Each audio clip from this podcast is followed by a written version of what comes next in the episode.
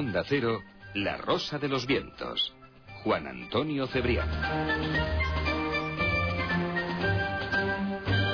Tal? Muy buenas noches, bienvenidos a vuestro programa favorito, bienvenidos a La Rosa de los Vientos, a la sintonía inconfundible de Onda Cero Radio. Aquí estamos junto a vosotros dispuestos a disfrutar de una madrugada con total intensidad. Vamos a llevaros hasta las 4 de la madrugada, 3 en Canarias, con una suerte de contenidos, espero sean de vuestro interés y que estéis complacidos al calorcito de la radio. Ahí está Sergi de Montfort, nuestro príncipe del sonido, Silvia Casasola en la coordinación, en la producción y redacción Macarena Yagüe Martín Espósito, este que os acompaña, como siempre, encantado y feliz como una lombriz, vuestro amigo y compañero Juan Antonio Cebrián. Un día lleno de acontecimientos, pleno de acontecimientos, eh, con los funerales eh, que se van a trazar en el día de, hoy hacia su santidad eh, Juan Pablo II. Ya por fin, ya por fin va a descansar en, paz. Qué miriada, qué miriada de peregrinos ha llegado a Roma. El despliegue ha sido absolutamente espectacular. El ejército, la policía, misiles anti, antiaéreos, polacos, bueno, todas las nacionalidades allí haciendo una, una fila, una fila interminable para rendir homenaje a Juan Pablo II en, sus últimos minutos eh, sobre la faz de la tierra. Bueno, pues eh, ese homenaje para, para él, pero en nuestra materia reservada de esta noche tenemos más asuntos con Fernando Rueda. Hablaremos, por supuesto, de la muerte de Rainiero III, Rainiero III de Mónaco, y nos vamos a preguntar, desde nuestra materia reservada, ¿seguirá siendo Mónaco un paraíso fiscal tras la muerte de Rainiero?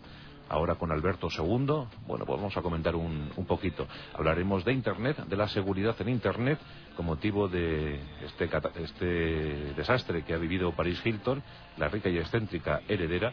Bueno, pues sabéis que su agenda, lo comentamos aquí en el programa hace ya algún tiempo, sabéis que su agenda se puso al descubierto. Y, y, bueno, eso nos hace preguntar si realmente hay seguridad, si es fiable Internet para nuestros datos personales. También eh, que Mohamed VI, el rey marroquí, ha visitado un orfanato en su país por sorpresa, tan solo se avisó a este centro un par de horas antes, y claro, mmm, cuando llegó Mohamed VI al orfanato aquello era un desastre, una, una auténtica catástrofe. Los niños no estaban en las mejores condiciones y el rey marroquí se llevó un susto, un susto tremendo. Claro, no le habían advertido eh, que esa era la situación real de todos los días, sino cuando él va de visita, previo aviso de un par de semanas. Bueno, pues este asunto lo comentaremos. También que hay eh, un presidente kurdo al frente de, Irak. El asunto, la, el nombramiento de este presidente kurdo lo vio Saddam Hussein desde su celda eh, por la televisión. Supongo que le saldría algún sarpullido. También contaremos que Jerry Adams ofrece la paz, que pide al IRA que abandone definitivamente las armas. Un, un, hecho insólito, un hecho inédito. ¿Os imagináis a Otegui aquí en, en España pidiendo a ETA que deje las armas? Incomprensible, ¿verdad?, para, para estos eh, radicales. Bueno, pues esto ya está ocurriendo en, Irlanda, aunque bien es cierto que no son casos comparables, el de, eh, el de Irlanda y el del País Vasco. También, por supuesto, nuestros, eh, nuestras microfichas eh, con Fernando Rueda vamos a hablar de, del Vaticano, claro, y su relación con, con los servicios de espionaje. Eh, ¿Fue espiado en alguna ocasión Juan Pablo II? Lo comentaremos esta madrugada. Nuestra materia reservada viene, como siempre, muy cargadita y vuestras consultas también, el rosa.vientos.es. Preguntas para Fernando Rueda. Tendremos en nuestro cine Zona Cero, ahí estará José Manuel Escribano para desvelarnos los misterios, si queda alguno, sobre la película La llamada 2. Bueno, pues eh, no es que sea dos, es que ya van cuatro versiones sobre esta película, las dos japonesas y las dos norteamericanas. Eh, bueno, el título original de Ring, Ring, y bueno, es el vídeo asesino este de las narices. Bueno, pues comentaremos si esa película está en condiciones o no. También hoy tenemos una, una historia, vamos a hacer un capítulo histórico, un pequeño versus, porque he estado leyendo esta tarde, amén, de algunas otras cosas o cuestiones, pues he estado leyendo un poquito a los clásicos griegos, me he topado con Sófocles, que siempre es un alivio, estaba ahí con su Edipo Rey, y, al margen de esa historia, pues aparece otra, y es que Sófocles fue un personaje muy mal querido en su tiempo. En esa Grecia maravillosa, pues cada vez que estrenaba Sófocles, eh, iban todos sus detractores para abuchearle, para criticar, decían que hacía unos personajes masculinos demasiado perfectos, él se limitaba a contestar eh, que sus personajes eran como debían ser. Otra cosa es que los humanos eh, no asumieran esas virtudes. Bueno, pues le salió un enemigo a Sófocles eh, llamado Alcesto, un joven insolente, un joven poeta que se creía mejor que el maestro Y bueno, pues eh, os contaré esta noche qué pasó entre estos dos. Eh, muy, muy entretenido. Vamos un poquito a la Grecia clásica esta noche con Sófocles, el gran autor. Tendremos eh, información azul y verde. Nos hemos enterado que la Unión Europea ha establecido unas prioridades en cuanto a eh, ciencia lo que se necesita para los próximos años en la Unión Europea en cuanto a investigación, en cuanto a infraestructura, bueno, pues todo eso lo diremos, y también que se ha mm, cartografiado el hábitat natural de los gorilas de montaña. Este año hemos tenido el pasaje de la historia dedicado a Diane Fossey, la gran conservacionista, la autora de Gorilas en la Niebla. Bueno, pues por fin, por fin, tenemos eh, ese hábitat, ese hábitat localizado, ubicado en África Central, bueno, ya está cartografiado para mayor consuelo de los escasísimos gorilas de montaña. Tendremos un relato, un microrelato enviado por los oyentes en la voz de Paco de León, vuestro correo electrónico, la gente sin escrúpulo y además los europeos. Somos europeos y qué. Todo esto y mucho más. Bueno, por ejemplo, los expedientes del misterio, el capítulo 31 con Bruno Cardeñosa. No lo perdáis. Esos expedientes que tanto os gustan. Ya 31 capítulos llevamos este, este año. Hasta las 4 de la madrugada, 3 en Canarias. No faltarán emociones en la Rosa de los Vientos. Comenzamos. En Onda Cero, La Rosa de los Vientos.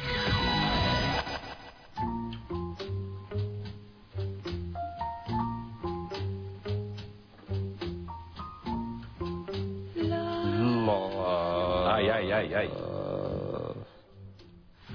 ay. Qué maravilla. Parece Constantino Romero ahora mismo.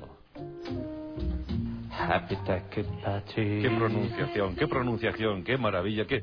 Ah. Esto, esto, esto es, esto es pura, pura filología inglesa, ¿eh? Love that's fresh. Spain, Spain, Spain. Love that's only slightly Vamos, ahora mismo... el-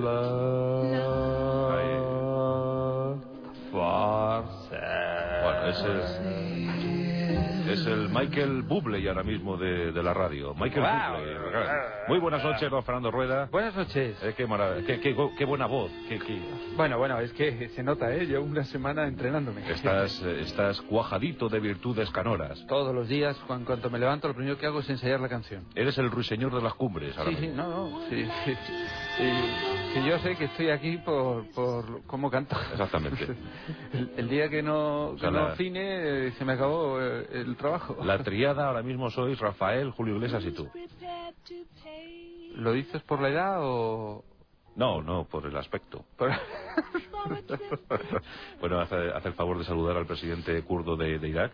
Pues le quiero saludar al presidente kurdo de Irak porque... eh, ¿Cuánto le queda? No, porque mm, si preguntamos, eh, lo de menos es saber cómo se llama o cómo no se llama, sino que se ha quedado convertido en el presidente kurdo Kurdo. de Irak. ¿no? De Irak, exacto. Y, y la, la gran, yo creo que para mí ha sido una, una gran sorpresa porque eh, ya hemos contado todas las familias que viven allí, complicado y tal, ¿no? Pero los kurdos, que eran uno de, uno de los pueblos más perseguidos, más, más machacados de, de Irak, ahora de repente se encuentran con que tienen un presidente, ¿no? Vamos a brindar por él. Vamos a dejarnos de cosas. Vamos a, vamos a llamarle Kurdo el Breve. Buenísimo. ¿Tú qué te tomas? Yo voy a poner un poquito de esto que me ha recomendado el, El médico, el como médico. siempre. El médico. Me ha dicho que me tome esto. Estuvo todo el día en el médico, pobrecito mío. Me ha dicho, dice, tómate uno de estos cada, cada cuatro horas. Ya, ya. Y, y precisamente toca ahora. Sí, sí, sí. Es que me toca ahora. sabes Nueve y muy- media, una y media. Soy muy riguroso para, Sí, para sí. mis medicamentos. Te, y- te has retrasado cinco minutos, pero vamos. Bueno, no, bueno, no creo que...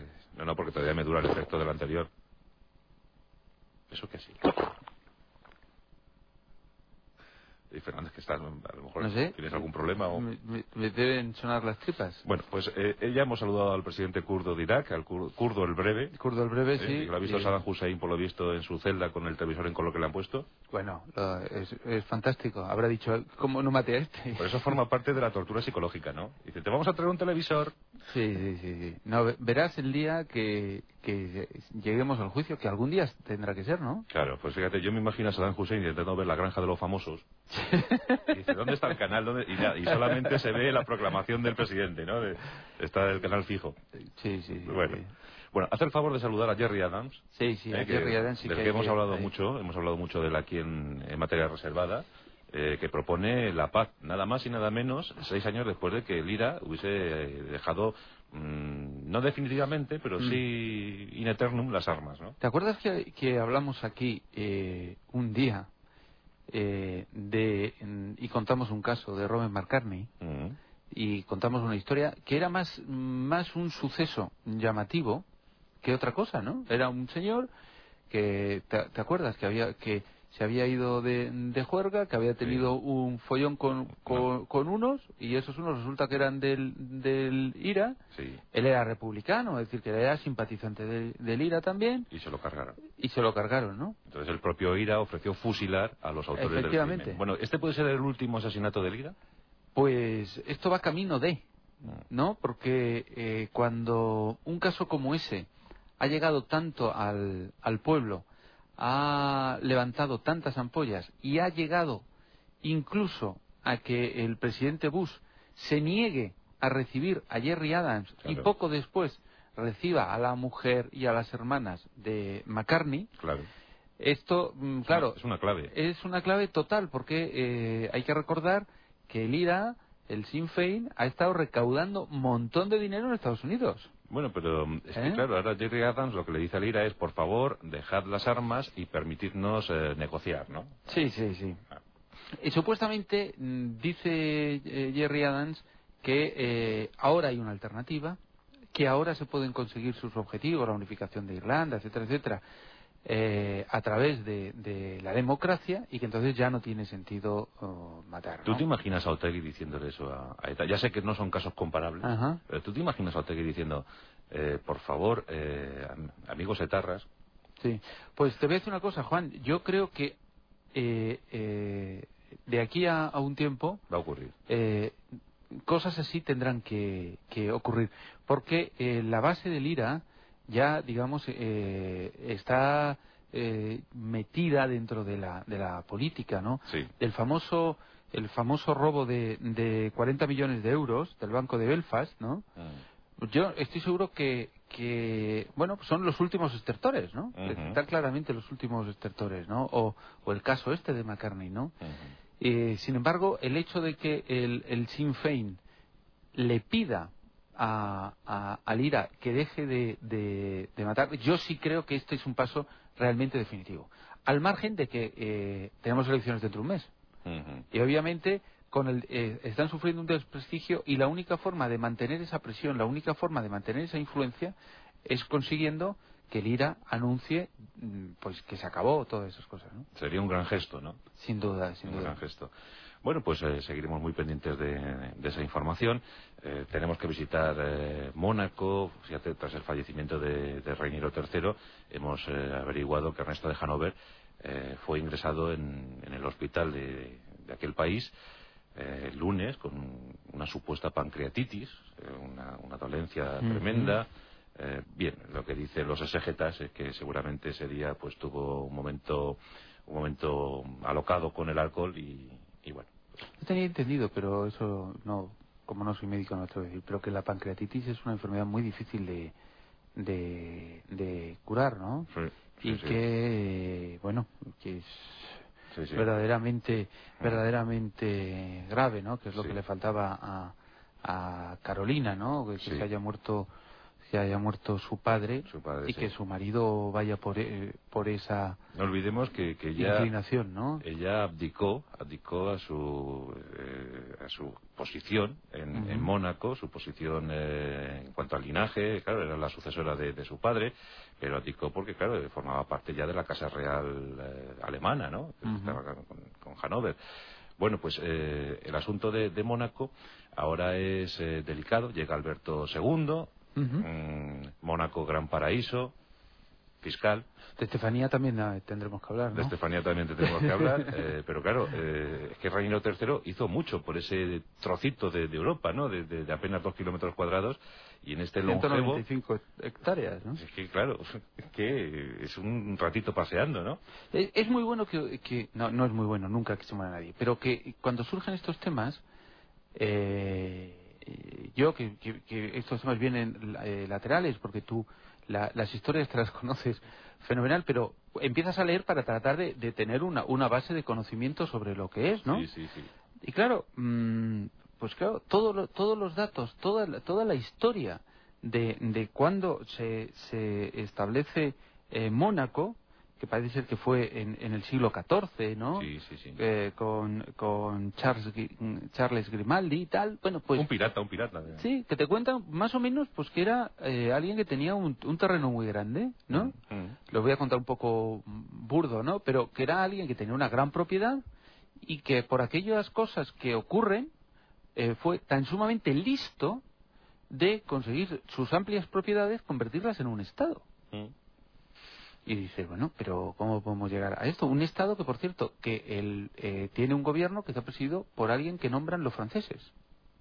¿No? Es decir, Sí, sí. Que, que ahora mismo el, el, el- ¿cómo se llama? Eh, tiene un nombre, eh, el ministro de Estado, Mm. que es una especie de jefe de gobierno, es Patrick Leclerc.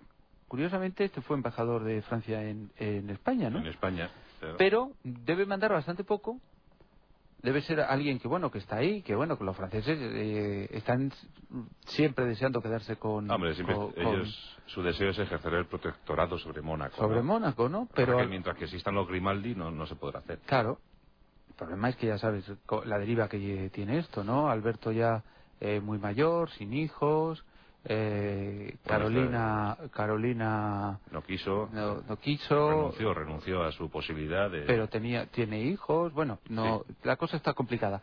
El hecho es que eh, con, con esa digamos cierta entre comillas dependencia de, de Francia nunca luego ves los datos y es como si no hubiera absolutamente ninguna dependencia. Es decir es un estado absolutamente autónomo que eh, se ha caracterizado por eh, por una cosa no que es que los bancos allí no hay quien sepa lo que hacen Los bancos es imposible saber lo, lo que hacen. Es, un país de- diminuto, pero eso sí, la, yo creo que el número de bancos por, por metro cuadrado sí debe ser el más alto de, de toda Europa, ¿no? sí sí Con lo que, claro, Francia siempre tiene la sospecha, bueno, no es que tenga la sospecha, tiene la certeza sí sí que ahí ocurren cosas, ¿no?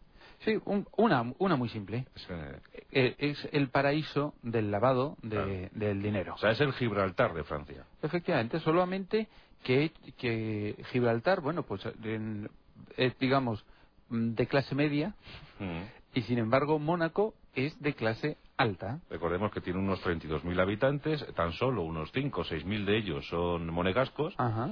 Y bueno, pues claro, Que no pagan impuestos, creo, lo- lo- los que Lo que van a están pagar. allí, ¿no? Allí no- Impuestos directos, digamos, ¿no? allí no paga nadie. Claro, claro. Y encima tienen el casino funcionando a pleno rendimiento.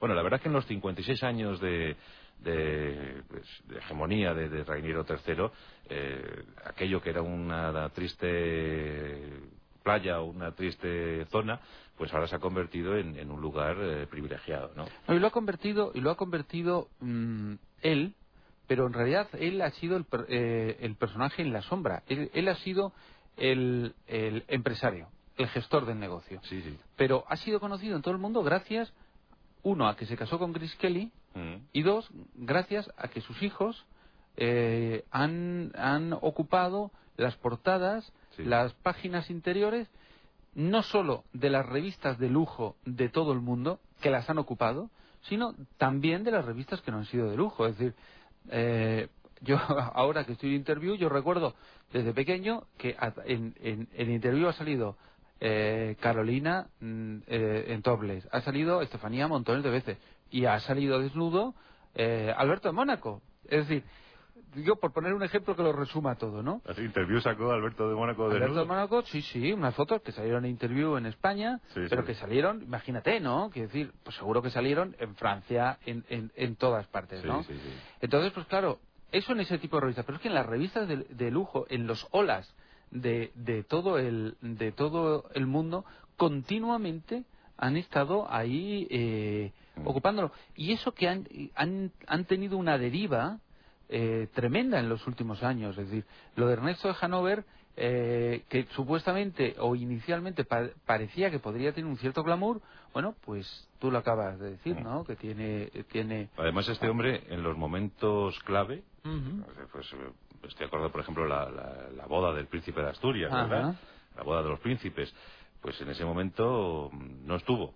No estuvo, no estuvo. No estuvo. Estuvo, estuvo por la noche intensamente, Tuvo un percance. tuvo un pequeño percance y no pudo asistir Sí, sí, sí. al acto que se iba a- que se retransmitió a- al mundo entero que es la llegada de los invitados, la boda y la salida. Luego apareció en el convite que ya sabes que era algo es algo Llegó para los brindis. claro, privado. Llegó a los brindis. Le colaron, como luego se enteró, por una puerta trasera para que no se viera que eh, Como estaba. cómo estaba, estaba la situación. Sí, sí, sí. Es que es así, ¿eh? Es así, es así. Y ahora con el suegro, ¿verdad? Eh, Mira, también ha tenido... No, y luego Estefanía, que, que ha llevado una deriva en la cual, para una princesa, porque es una, es una princesa, aunque Si es que lo extraño es eh, cómo ha durado tanto Reiniero III. Sí, sin duda, de- de- con todos los disgustos que, que le daban. Pero lo curioso del caso es que él, que ha sido el gestor, ha, si- ha sido capaz de instaurar un sistema en Mónaco según el cual la gente llegaba e invertía. Se acercaban al banco, se sentaban en unas salas de esas que vemos en las películas, donde normalmente los humanos no estamos, con el director de la sucursal y decía, yo voy a trasladar aquí mm, mil millones Sí. o 500 millones. Soy fulanito y traigo esto. Y nadie les preguntaba absolutamente nada. Claro. Cogían, firmaba, hacía una, eh, establecían una cuenta absolutamente sellada para, para todo el mundo y no podías preguntar eh, desde ningún tribunal del mundo, no podías preguntar desde ningún gobierno si fulanito de tal había dejado una cantidad de dinero y si la tenía. Decían, "No, mire usted, es que este dinero procede del narcotráfico, es que de este dinero es de robo. Allí no se daba ningún tipo de información, ningún tipo de información. Con lo cual se convirtió en, en un grano dentro de, Europa, incluso en, muchas cosas peor que, que- Gibraltar. Y entonces, ¿qué es, lo que, ¿qué es lo que pasó? Que ya en la década de los 90, cuando ya llevaba reñido más de 40 años, ya la presión internacional, incluso la presión de Francia, que es la, la que a él más le, le, le molestaba, ya empezó a hacer eh, pequeñas normas para, bueno, para perseguir algún tipo de, de- de delito. Porque Reiniero sabía que si él autoriza 100% el control de los capitales, se le acaba el chollo. Sí. Mónaco, es el dinero que hay, obviamente, en cuanto lo puedan controlar, pues se irá a, a- a, pues eso, a, a los otros sitios que hay, a las Islas Marshall, se irán a, A Caimán, a- Liberia, parece ser que también hay un montón de cosas, pero todo el glamour hecho en base de esa riqueza, porque son los ricos que tienen allí su, su fortuna y que luego van a jugar, y obviamente otro tipo de personas, que son, y en España lo hemos visto, esos grandes deportistas, Sí, sí. o esa gran gente que tiene verdaderas fortunas y que las ganan en todo el mundo, ¿qué dicen? ¿Dónde, dónde eh, eh, pago yo mis impuestos o dónde meto yo mi dinero? En mi país de origen, en España, donde tengo que pagar el cuarenta y tantos o el cincuenta y tantos en su momento, y bueno, o me voy allí que no tengo que pagar impuestos directos, Claro. que, te- que, que eso, ¿no? Con lo cual era una cosa que tenía una imagen pésima, ¿no? Eso do- dolió mucho, ¿eh? Dolió mucho cuando nos enteramos de algunos casos. Claro, luego van a representar al país, Sí, sí, van sí. con la bandera y se emocionan tanto, pero claro, le- los impuestos eh, aquí no los pagan. No, no, claro, pero es que, es que eh, tal y como lo tenía concebido eh, Reiniero, era fantástico, era, era un sistema, bueno, que ha triunfado siempre plenamente, pero claro, eh, ¿Eso va a eh, seguir ahora con Alberto? pues eh, eh, ahí está el- el- la visión que te quería transmitir de cara al futuro, Mm. que si Alberto no mantiene eso, que lo va a intentar mantener, Mónaco, de cara a unos años, irá perdiendo necesariamente eh, ese tipo de, de riqueza, ese tipo, eh, esos movimientos de dinero, que son los que realmente han hecho de, de, de Mónaco un paraíso de, de- de la gente rica, rica sin que sepamos de dónde procede el dinero, claro. Hoy estamos llenos de, de glamour, eh, nos preguntamos por el futuro de Mónaco, nos vamos a preguntar después de los informativos por el futuro de Paris Hilton, que es un asunto también Muy importante. muy importante. ¿Esa sí que tiene dinero? Nos vamos a preguntar eh, por qué nadie avisa a Mohamed VI de las cosas que ocurren en su país, que el pobre no se entera de nada. Y luego en estas eh, microfichas con, con Fernando Rueda, pues vamos a reflejar algunos eh, casos relacionados con, con el Vaticano y el espionaje. Eh, ¿verdad? efectivamente. Eh, hay cosas interesantes para, para comentar en nuestra materia reservada. Y vuestras consultas, eh, rosa.vientos.onda0.es. La verdad es que quedan cosas muy interesantes. ¿eh? Hasta las 4 de la madrugada en Canarias. No deberías perderte el programa de hoy. Alguna sorpresa vamos a dar. En Onda Cero, La Rosa de los Vientos.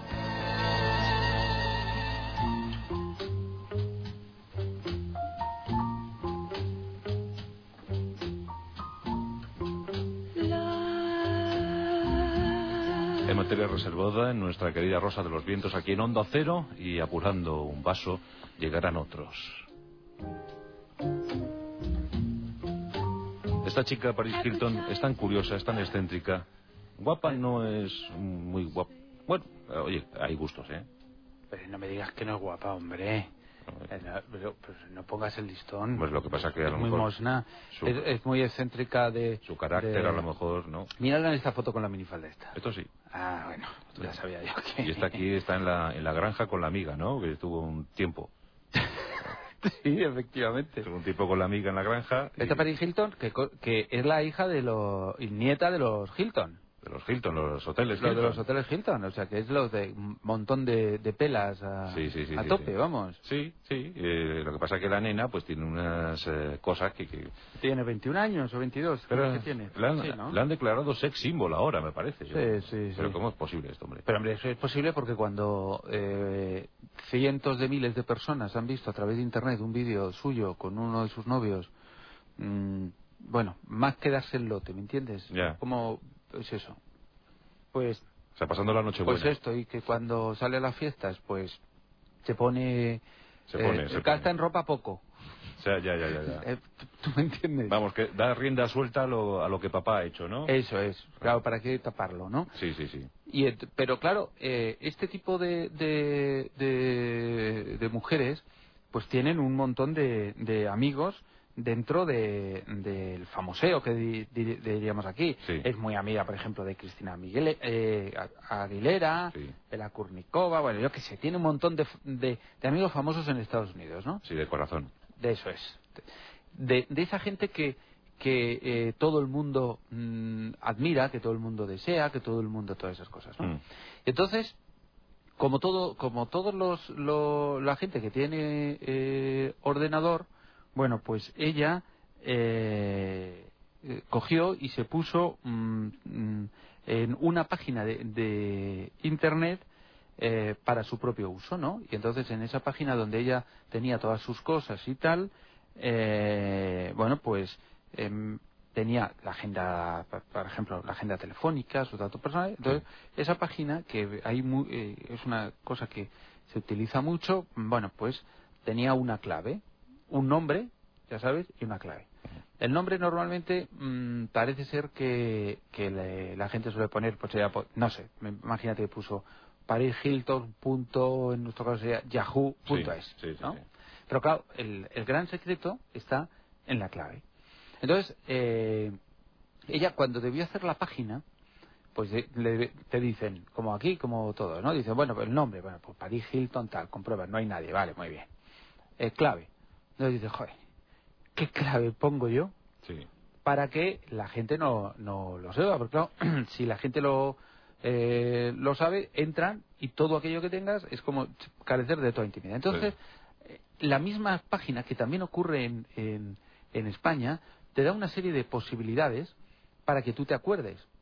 Mm, Por ejemplo, el nombre de, de tu madre, Claro. el, el, el nombre de tu padre, La fecha de nacimiento. la fecha de nacimiento, el, tu pueblo eh, preferido, Sí. y, eh, el nombre de tu mascota El nombre de la mascota también. también. Es decir, te dan una serie de posibilidades que vienen ya establecidas, por tanto, a todo el que quiera hacer ese tipo de páginas, ese tipo de cosas, te da todas las alternativas. Mm.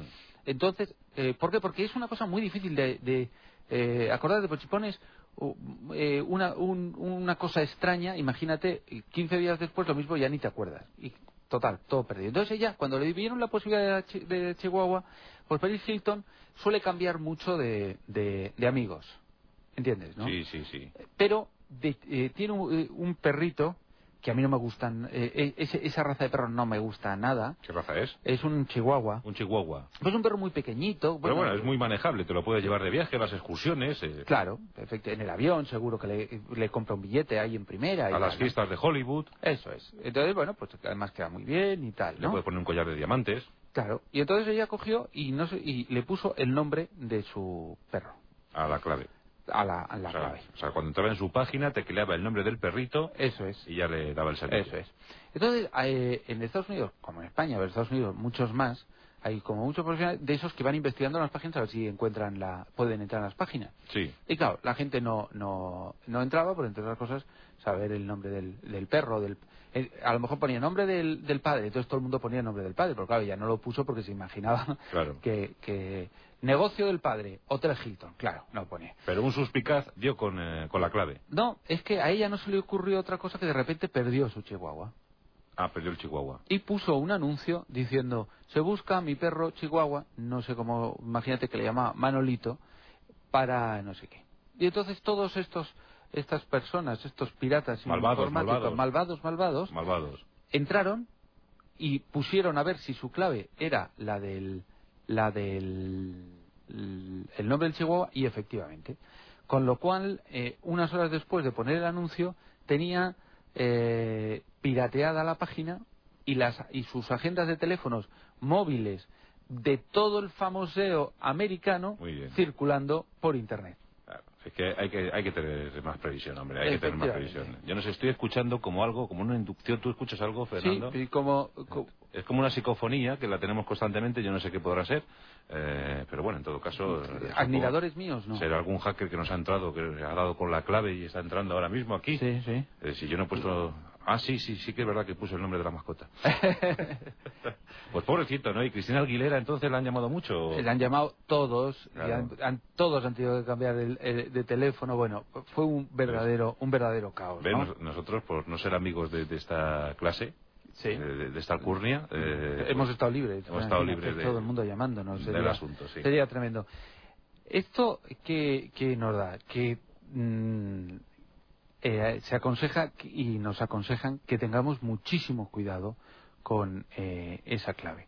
Porque todo el mundo tendemos a utilizar algo de lo que nos acordemos, igual que con las tarjetas de crédito, que son eh, la mm, fechas de nacimiento, que son cosas de eh, todo ese tipo para podernos eh, acordar, ¿no? Bueno, hay que procurar ser un poquito más eh, eh, imaginativo. Rápidamente han salido todos los profesionales, los contra, contramedidas que siempre hay, ¿no? Los hackers ya reconvertidos, para explicar qué hacer para evitarlo. Hay, eh, hay muchos eh, caminos, pero en cualquier caso, lo que sí debemos evitar todo es poner eh, nombres, fechas que sean muy obvias en, en nuestro caso, porque si no nos pasará como a Paris Hilton, Sí. que eh, la violaron totalmente su intimidad. ¿Cómo? Ah, bueno. Eh, Y en el caso de Mohamed VI, ¿qué pasó? Que fue al orfanato, pero no había avisado. Sea, quiso hacer un viaje por sorpresa. Para Pues- voy a ver cómo está mi pueblo. Pues es una cosa súper curiosa, sí, sí. Eh, Mm. suele hacer visitas. Entonces suele hacer visitas a las cuales además va a la televisión, lo retransmiten. Claro. Es un rey preocupado por su pueblo. Entonces lo que suelen hacer es an- anunciar con eh, varias semanas de anticipación esas visitas. Entonces, ¿qué es lo que ocurre? Y además lo sabe todo el mundo en Marruecos.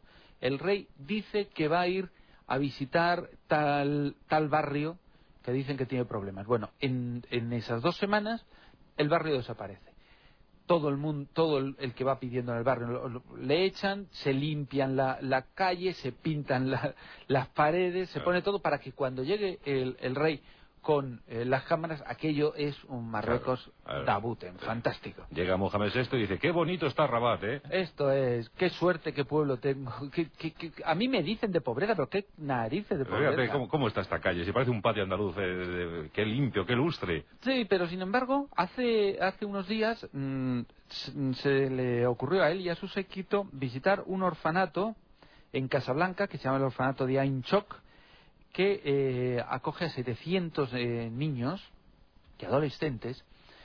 Y lo que pasa es que en lugar de avisarlo con, con, una semana, con dos semanas, según nos cuenta nos ha contado estos días el, el país, Pues sí, pues lo dijeron eh, con una o dos horas de anticipación. Sí, ¿Cómo bañas a los 700 niños en, en dos horas? No, no, y no solamente como... Y cómo qui- quitas toda la, la mierda, cómo echas a todas las ratas, ¿Cómo les nutres? cómo le... Bueno, tremendo. Bueno, pues ese espectáculo fue el que se encontró el alucinado rey Mohamed VI, que se encontró que no había forma de hacer nada, que él, eh, estaba todo de una ca- un tema insoluble total, Ah, que se topó cara a cara con la miseria. que los niños no, no comían porque no, porque no había eh, supuestamente eh, cosas que comer, que los niños estaban con una pinta que no te puedes ni imaginar de ropa y tal. Y eh, curiosamente preguntó que que- qué pasaba, que, que, que, que si no había dinero para eh, el orfanato. Entonces le dijeron que sí, que sí, que había un presupuesto para eh, el orfanato. Entonces decía que cómo es que no había agua potable, los lavabos no tenían grifos. Vamos, pequeños detalles que... Pequeños detalles sin, sin eh, eh, mucha trascendencia. Eh, le contaron, y, eh, y parece ser que esto él ya lo sabía, que los mataderos de Casablanca, por ponerte un ejemplo, pagan un impuesto por cada animal que sacrifican que va directamente para, la- para los niños. Sí. Pero que el dinero en el camino se lo queda alguien, ¿no? Vale. Entonces el rey descubrió que hay corrupción, en, no en Miami, sino corrupción en Marruecos, y que el dinero que debía ir no solamente para este orfanato, porque luego ya miraron, sino para la un montón de orfanatos que hay por todo Marruecos, que no llega Que no llega. que se lo queda a alguien, que no hay agua, que no hay comida, que no hay ropa, que no hay forma de limpieza, que viven, que no hay camas. Juan Antonio, no había camas. Claro, si avisa dos semanas antes las compran. Claro. Pero los 700 tenían que dormir de la forma que pudieran, eh, unos encima de otros en las camas. Algo, un espectáculo eh, tremendo, ¿no? Bueno, año 2005, Mohamed VI se percata por fin eh, que en su país hay corrupción. Sí, lo que pasa es que eh, mi duda es si se percata de que hay corrupción o, sea, o, o piensa que hay corrupción en los orfanatos. Sí, bueno, sí, claro, en los orfanatos porque es donde... ¿Dónde ha visto? Claro. Eh, porque también para, para salvar un, un país también es muy triste que tenga que ir el rey a descubrir que hay esa, esa corrupción. Eh, eso quiere decir que nadie de las cientos de personas que hay a su alrededor no sabe que existe No. esa corrupción, Juan Antonio. Fíjate, eh, fíjate. Si son los que van a pedir el dinero al matadero, hombre. Claro, no te quepa ninguna duda. Bueno, pues las cosas que ocurren en el país vecino, en el país alawí. Bueno, pues eh, eso en cuanto a, a noticias eh, de interés para la materia reservada. Y en el capítulo de hechos históricos, pues claro, tenemos eh, como protagonista principal la ciudad del Vaticano, el fallecimiento de su santidad el Papa Juan Pablo II. Y, y claro, pues eh, comprobamos que en cuanto a esto de los servicios secretos, el Vaticano también, también los, los tiene, también se interesa por lo que ocurre en el mundo, ¿no? A Efectivamente. excepción de Juan XXIII, que creo que fue el único papa que no utilizó esos servicios secretos, pero Juan Pablo II sí. Sí, sí, sí, sí. ¿Y fue espiado en alguna ocasión? Sí. Eh, estamos viendo desde el jueves pasado que ya eh, a- a- aquí empezamos a, A comentar. a- a comentar un poquito la, la, la cuestión y hablamos un poco del, del intento eh, de, de asesinato cuando Ali Agca, eh, dentro de una conspiración en la cual cada vez se acumulan más datos que marcan directamente a la, a, la KGB rusa utilizando a búlgaros, utilizando a, la, a, Alemania Oriental, a la Stasi, para acabar con él, esto era como un- digamos como una respuesta, es decir, ¿por qué ese interés? Siempre se han interesado los rusos mucho, pero claro, tener un papa polaco para ellos era una cosa dramática, ¿por qué? Porque sabían que el papa se estaba moviendo. Entonces, eh, ¿qué es lo que eh, estuvo ocurriendo en, en- en eso? En todos estos años, sobre todo al principio, porque te recuerdo que al principio había un telón de acero cuando el Mm. papa el papa llegó, Claro. que, que lo separaba. Entonces, ellos necesitaban saber qué hacía un polaco, por muy papa que, que fuera, en el Vaticano. Entonces, eh, aquí contamos una historia, no sé si te acuerdas, Juan Antonio, de un jefe de la Guardia Suiza Sí, sí. que se llamaba Al- Alois Sterman. Un hecho terrible, sí. Terrible, ¿no? Que sabes que aparecieron un, un, un día, aparecieron Eloís Sterman, el jefe de la Guardia, su mujer y el vicecaporal de la Guardia, los tres muertos en, la, en las dependencias de Alois Sterman. Entonces, bueno, ahí se hicieron un montón de cábalas sobre qué podía ser dentro del Vaticano, tres muertos, una cosa tremenda, ¿no? Entonces ahí se empezó a investigar y empezaron a aparecer datos. Y al final, eh, aunque ya sabes que eh, dentro de, de- del Vaticano eh, estas cosas nunca se confirman, pero lo- los datos apuntaban a que eh, Alois Sterman había sido un colaborador de la Stasi, el peligrosísimo servicio de Alemania Oriental que dirigía eh, Marcus Wolf. La, eh, eh, Alois Sterman eh, se ofreció a trabajar en la, en la Stasi nada más saber que tenía bastantes posibilidades de que la aceptaran como guardia, cuando siendo muy joven, ¿no? La, la Stasi no le prestó inicialmente mucha atención hasta que vieron que efectivamente que entraba y que tenían un topo dentro, ¿no? Y que ese topo fue subiendo, fue subiendo, fue subiendo. Hasta que, claro, se encontraron con que era el jefe de la guardia, ¿no?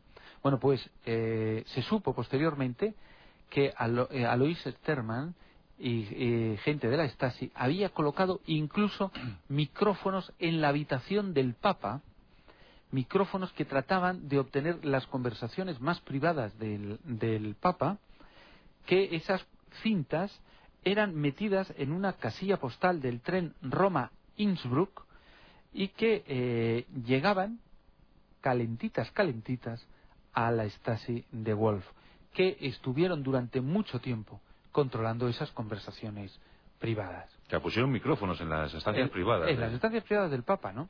Pero, ¿por qué estaba ese interés? Bueno, pues ahí estaba lo que tú comentabas al principio, ¿no? El, el- el Vaticano eh, tiene un, un servicio de información. Primero tiene un, un servicio de información fantástico, que es como el de la Guardia Civil, pero a lo bestia. Eh, dicen que la, que la Guardia Civil tiene un servicio fantástico porque tiene un guardia en cada pueblo que informa de lo que pasa. Claro. Bueno, pues eh, el Vaticano tiene sacerdotes, tiene eh, misioneros en todas partes, con lo cual es muy fácil entera- enterarse de las cosas. Pero luego tiene su servicio de, de información. Y con el Papa, el Papa mm, hizo eh, eh, todas sus, sus cosas, pero estaba muy preocupado de su Polonia. Y era lógico, estaba muy preocupado del Este.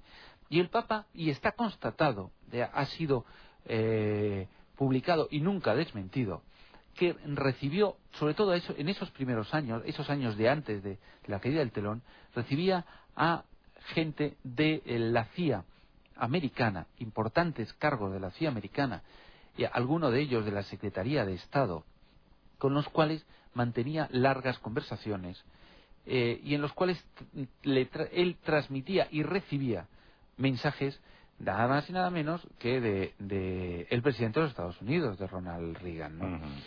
Y eran eh, mensajes en los cuales eh, la experiencia del Papa, la información que tenía el Papa, porque hay que eh, recordar que todo el movimiento polaco, todo el movimiento de solidaridad, de Solidarnosky, de Lech Walesa, Sí. era, estaba muy vinculado a, a- al Papa, ¿no? Y tan vinculado como que recibían fondos económicos del Vaticano. Efectivamente, ¿no? Bueno, eso siempre se sospechó. y no solamente del, del Vaticano, ¿no? Hombre, claro, ya, ya. Que, que- que hay esa- y entonces todas esas cosas, el, el Papa que que luego hay, hay- ha habido cosas en las que puede haber sido más o menos controvertido, pero aquí demostró ser eh, tener muy bien las ideas muy claras Mm. y ser una persona absolutamente positiva y clara.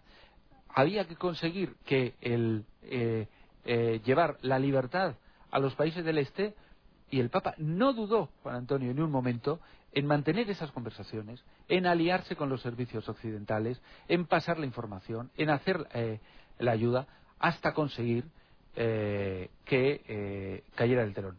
Por eso mismo, no, eh, no ha de extrañar que la KGB primero le interviniera en las conversaciones, incluso en su propio dormitorio, y segundo, que eh, intentara eh, matarle, porque sabía que era uno de esos impulsores de lo que luego hemos visto todo, y es el fin del de, el pacto Varsovia.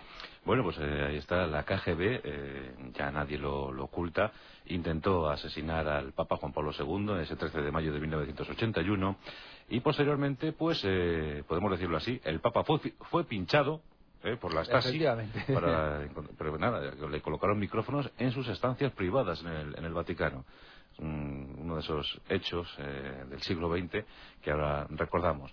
Bueno, tenemos, eh, Martín Espósito, alguna consulta para Fernando Rueda, ¿sí? Así es, Feliciano. A Feliciano le gustaría saber si hay algo de cierto en que Juan Pablo I fue asesinado. Bueno, pues eso es una, es una de, de las cosas que siempre se ha, se ha comentado y se ha dicho, ¿no? El, el Papa de la Sonrisa, que se le llamaba, Mm. era era un papa que que bueno Sí. de repente llega y de repente ver, se ver. muere no A ver por dónde sales. y entonces pues se ha dicho se ha comentado pero yo nunca he creído ese tipo de de, de, de versiones no decían ahora eh, con el paso de los años decían no es que eh, en realidad los intereses eh, eh, del mundo venían más por buscar un papa polaco no y entonces ese era un papa de transición y tenía que durar lo menos posible y todas esas cosas no pero yo tengo mis dudas yo no sé tú qué piensas no porque aquí estamos siempre en las teorías de la conspiración y aquí las ha habido y muy buenas además no Hombre, según la teoría de la conspiración, era un papa incómodo, a- al que, bueno, no, no se le presumían ciertas virtudes eh, que intentó desarrollar en sus 33 días de, de mandato. Y la verdad es que, según esa teoría de la conspiración, no es que yo lo suscriba, no es Ya, que yo ya, lo tú suscriba. lo cuentas. Yo lo, cuenta, eh, yo lo cuento, pero eh, sí, se generó una conjura que acabó con, con la vida de Juan Pablo I y todo gracias a una cosita derramada en una sopa. efectivamente Eh, Sí, entonces, pero no seré yo no no tú No sé. cuentas lo que otros dicen Exactamente. que dicen por ahí no Exactamente. O sea que eh, unos dicen de que sí y otros dicen Y de que otros no. dicen de que no, no. Juan Cruz dice, desde hace poco me he convertido en un apasionado del espionaje y los servicios secretos. Quisiera saber si conocéis y cuál es vuestra opinión sobre Domingo Pastor Petit. Hombre. Dice Juan que tiene entendido que es un importante escritor sobre el tema y también le gustaría que hicieseis un pequeño resumen sobre el currículum de Fernando Rueda. De Fernando Rueda. Sí, dice Es que ya que es en parte gracias a él y Y- al y- programa que se aficionó al tema. Inabarcable el currículum de, de Fernando. eh, pero es que, claro, aquí tengo a Fernando Rueda, que es uno de los autores de mayor prestigio eh, de nuestro país, un periodista de investigación de esos que llaman de raza, eh, que es profesor de universidad con, con todos sus alumnos eh, convertidos en absolutos devotos de, de su figura, solo, por- solo porque canta bien, ¿eh? Solo porque canta bien. Que ha escrito libros eh, clave para, para entender cómo ha sido este país en el, en el siglo XX y sus servicios secretos, como la Casa, como espías, como Cali licencia para matar, porque no han habido el CSIT, operaciones secretas, eh, que ha recibido el premio Defensa, ejército sí. Ejército, Ejército en 1984, cuando era un insolente, eh, jovenzuelo. tenía eh, 45 años tenía 45 años y, y se metía en submarinos y cosas de estas. Vamos, que en currículum, la verdad es que currículum tampoco es que tenga mucho. Sí. Eh, y, y luego, pues ha trabajado en periódicos como, como el Ya, el, el Ya Bueno. El Ya Bueno, El qué Ya Bueno. locura, ¿eh? Ha estado muchos años en, en la revista Tiempo, eh, ahora es subdirector de la revista Interview. El currículum, la verdad es que eh, se puede resumir en dos o tres líneas. eh, tampoco vamos a. Sí, es casito. No, pero el, el de Domingo Pastor Petit sí que es un currículum como el que Dios manda.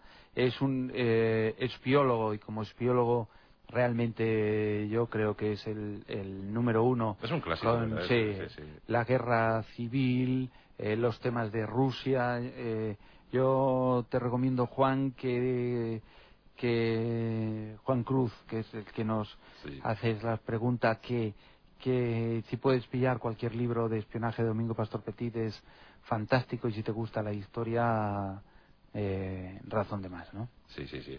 Eh, mientras que Fernando Rueda es investigador, eh, investiga asuntos, eh, los pone en solfa, los cuenta.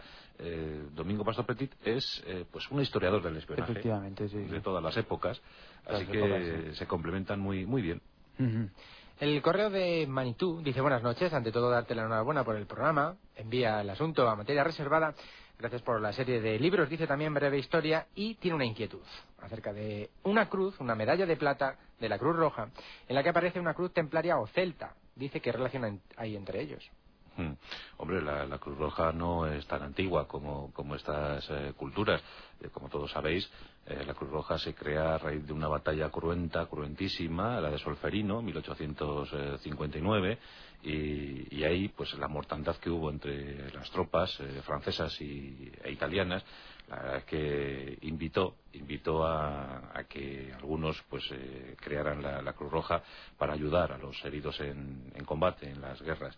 Así que es un organismo internacional, pero con 145, 146 años de, de existencia. En cuanto a esta cruz, eh, hombre, templaria, pues a lo mejor tiene algo que ver con sus eh, aliados en tiempos de las cruzadas, los caballeros hospitalarios. eh, bueno, pues eh, no sé. Y en cuanto a la cruz celta, pues es una tradición muy arraigada en, en Europa. A lo mejor lo utilizan ahí como, como no símbolo, pero vamos, sí.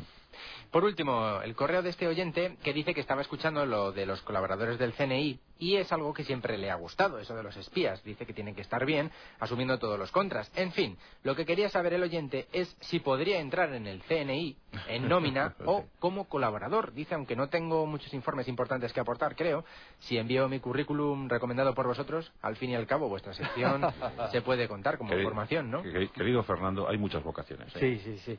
Eh, de todas formas, diferenciemos. Una cosa es ser agente y otra cosa es ser colaborador. El agente es alguien a quien, a quien el CNI forma, instruye, prepara para eh, las misiones. Tiene que dar una serie de características, eh, unos harán análisis de información, otros harán otro tipo de trabajos.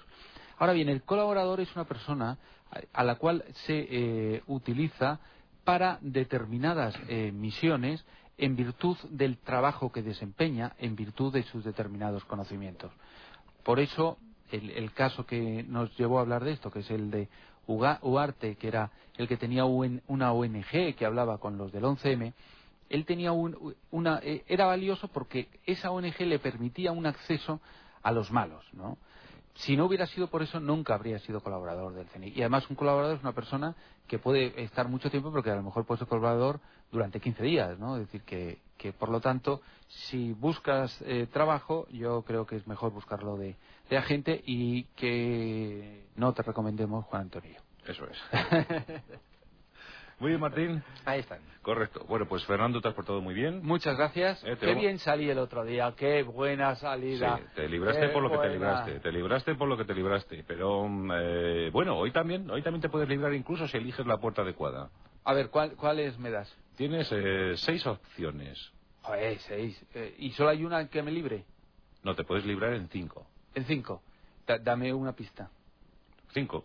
No, pero, ¿Tú cuál cogerías? Yo la puerta cinco, sin, Yo- sin duda alguna. La cinco. Yo me voy por la cinco entonces. ¿Te vas por la cinco? Sí, bueno, que os vaya muy bien. eh, eh, adiós. Adiós, Fernando. Ya se va Fernando eh, y efectivamente lo que supuse, escoge la puerta tres.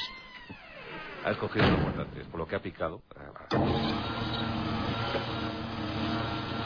De verdad. Ya está. Ahí está. Ahí está. Está siendo ahora mismo, ya, ha sido, ha sido taladrado. Ahora llega la, la sierra. ¡Ay, por Dios! ¡Ay, por Dios! ¡Ay, por Dios! ¡Ay, por Dios! ¿Cómo salpica? ¿Cómo salpica? ¿Era necesario eso? Eh, sí. Ahora ya va eh, por la cinta de transporte y va hacia la trituradora. ¡Qué maravilla! ¿Cómo me gusta la tecnología? ¿eh? Es- es- esto, es, esto es como una revolución industrial. Ahí está, ya, ya entra, ya entra, ya entra. Ahora, ahora le doy al botón. Ahí estamos. Lo- los piececitos, el fémur, los muslitos. Y ahora...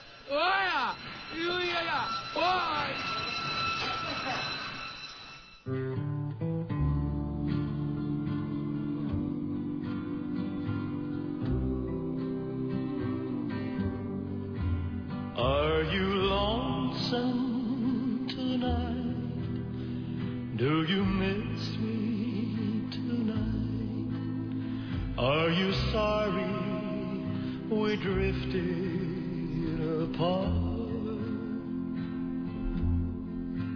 Does your memory stray to a bright summer day? when I kissed you and called you sweetheart. Do the chairs in your parlor seem empty and bare?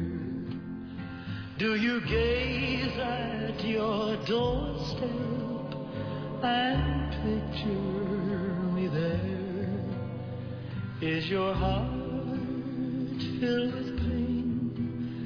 Shall I come back again? Tell me, dear, are you lonesome tonight?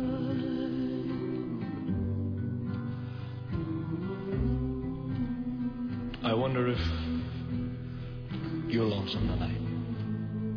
You know, someone said the world's a stage and each must play a part. Fate had me playing in love my sweetheart. Act one was where we met. I loved you at first glance. You read your lines so cleverly and never missed a cue.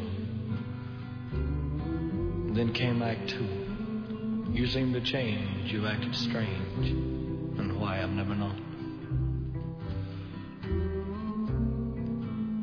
Honey, you lied when you said you loved me, and I had no cause to doubt you. But I'd rather go on uh, hearing your lies than to go on living without you. Now the stage is bare, and I'm standing there with emptiness all around. And if he won't come back to me, then they can bring the curtain down. Is your heart filled with pain? Shall I come back again? Tell me, dear, are you lonesome tonight? La Rosa de los Vientos en Onda Cero. No hicimos nada malo. Hicimos lo que cualquiera hubiese hecho. Se acabó, cielo. No volverá. ¿Cómo lo sabes?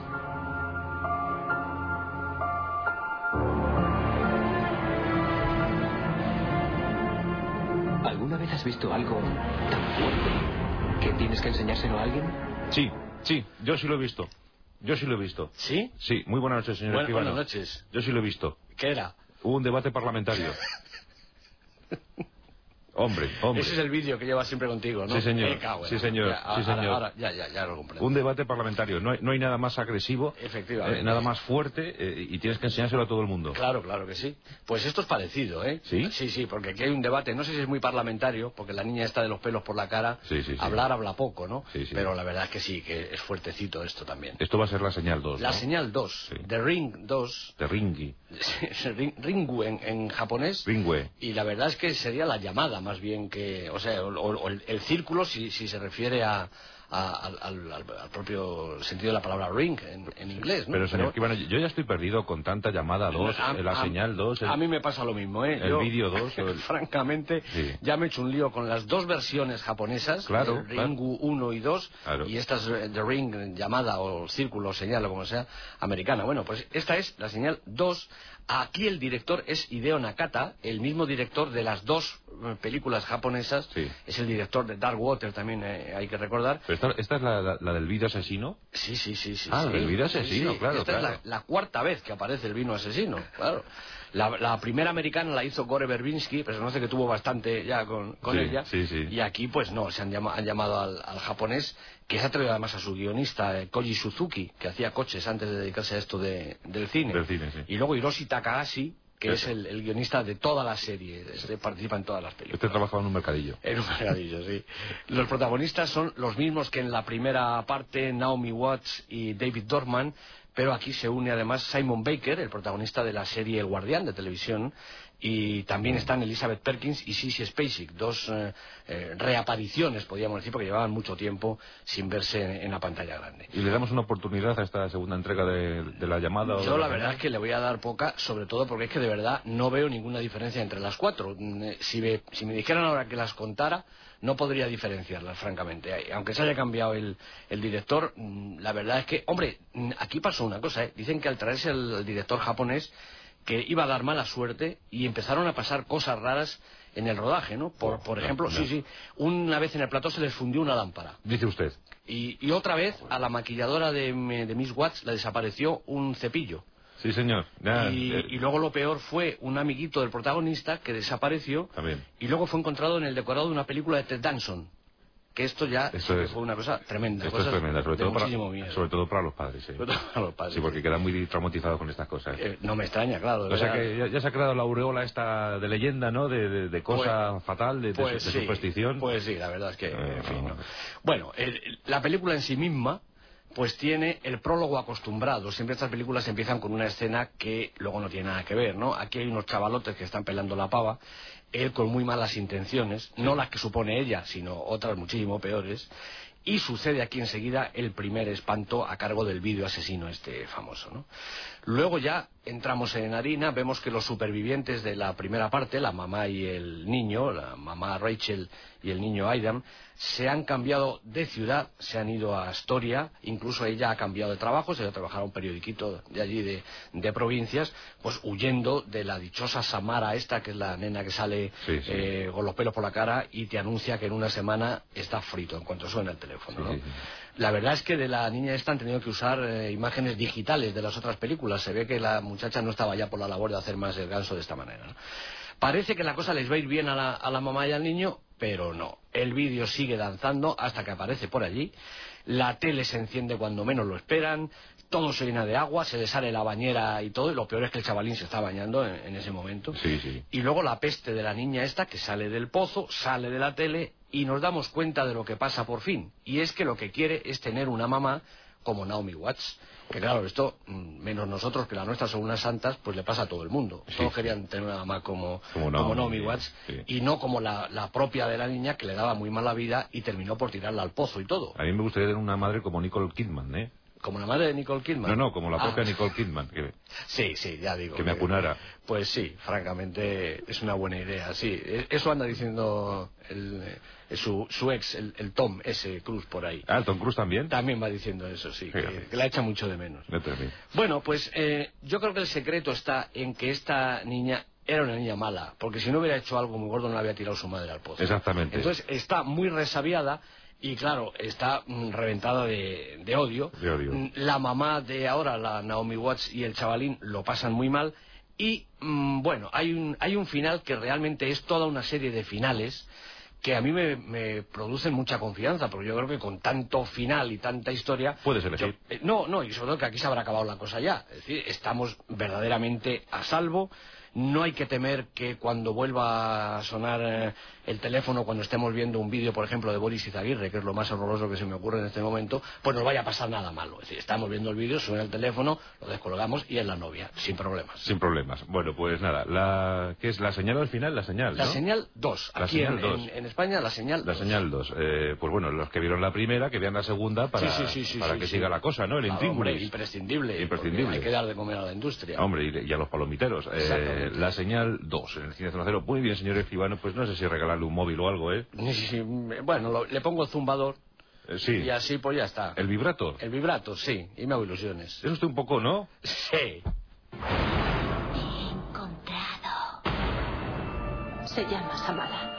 La asesinaron, la dejaron morir en el fondo de un pozo. Pero no murió. ¿Qué está pasando?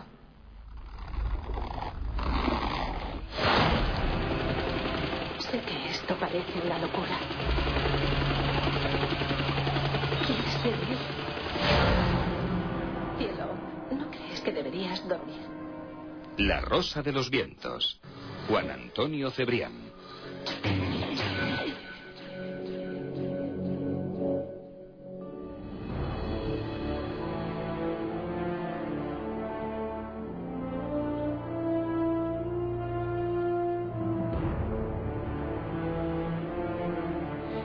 Os ofrecemos una pequeña historia que nos habla de una grandeza, la grandeza de la Grecia clásica. Esa Grecia que en el siglo V antes de Cristo dio tanto que hablar y generó tantos artistas, tantos intelectuales, tantas genialidades. Y hay un caso en especial, el de Sófocles. Qué gran dramaturgo. Qué gran talento. ¿Y cuántos enemigos contrajo?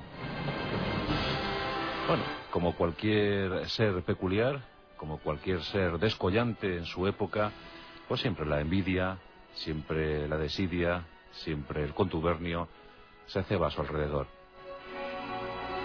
Sófocles eh, fue muy longevo, como digo, un gran dramaturgo, eh, componente de una terna inolvidable, la de Eurípides, la de Esquilo y la de y él mismo. Esos tres dramaturgos asombraron al mundo. Nacido en 491 a.C., vivió hasta el 406 a.C., vivió muchos años y asistió al siglo prodigioso de la Grecia clásica, de la Grecia antigua. En ese contexto de guerras médicas, en el que los persas querían dominar a toda costa, a ultranza, no solo las ciudades-estados griegas de Anatolia, sino también la propia península helena. Aquel siglo en el que la fortaleza de Esparta siempre amenazaba a la refinada Atenas. Esa ciudad, la mítica, la legendaria ciudad del Partenón, donde dominaba un tal Pericles. Por eso se llamó el siglo de Pericles, ese siglo V antes de Cristo. Y Sófocles fue un gran amigo de Pericles. El gobernante ateniense le dio, le concedió muchos cargos, incluso Sófocles llegó a ser estratega. Pero sobre todo, eh, en lo que brilló, en lo que destacó, fue su concepción eh, teatral. Su gran talento para concebir las mejores escenografías. Incorporó el tercer actor, por ejemplo. Hasta entonces, la- las obras teatrales griegas eh, quedaban eh, conformadas, quedaban integradas por dos actores que procuraban estupendos diálogos entre sí. Pero con Sófocles llega el tercer actor.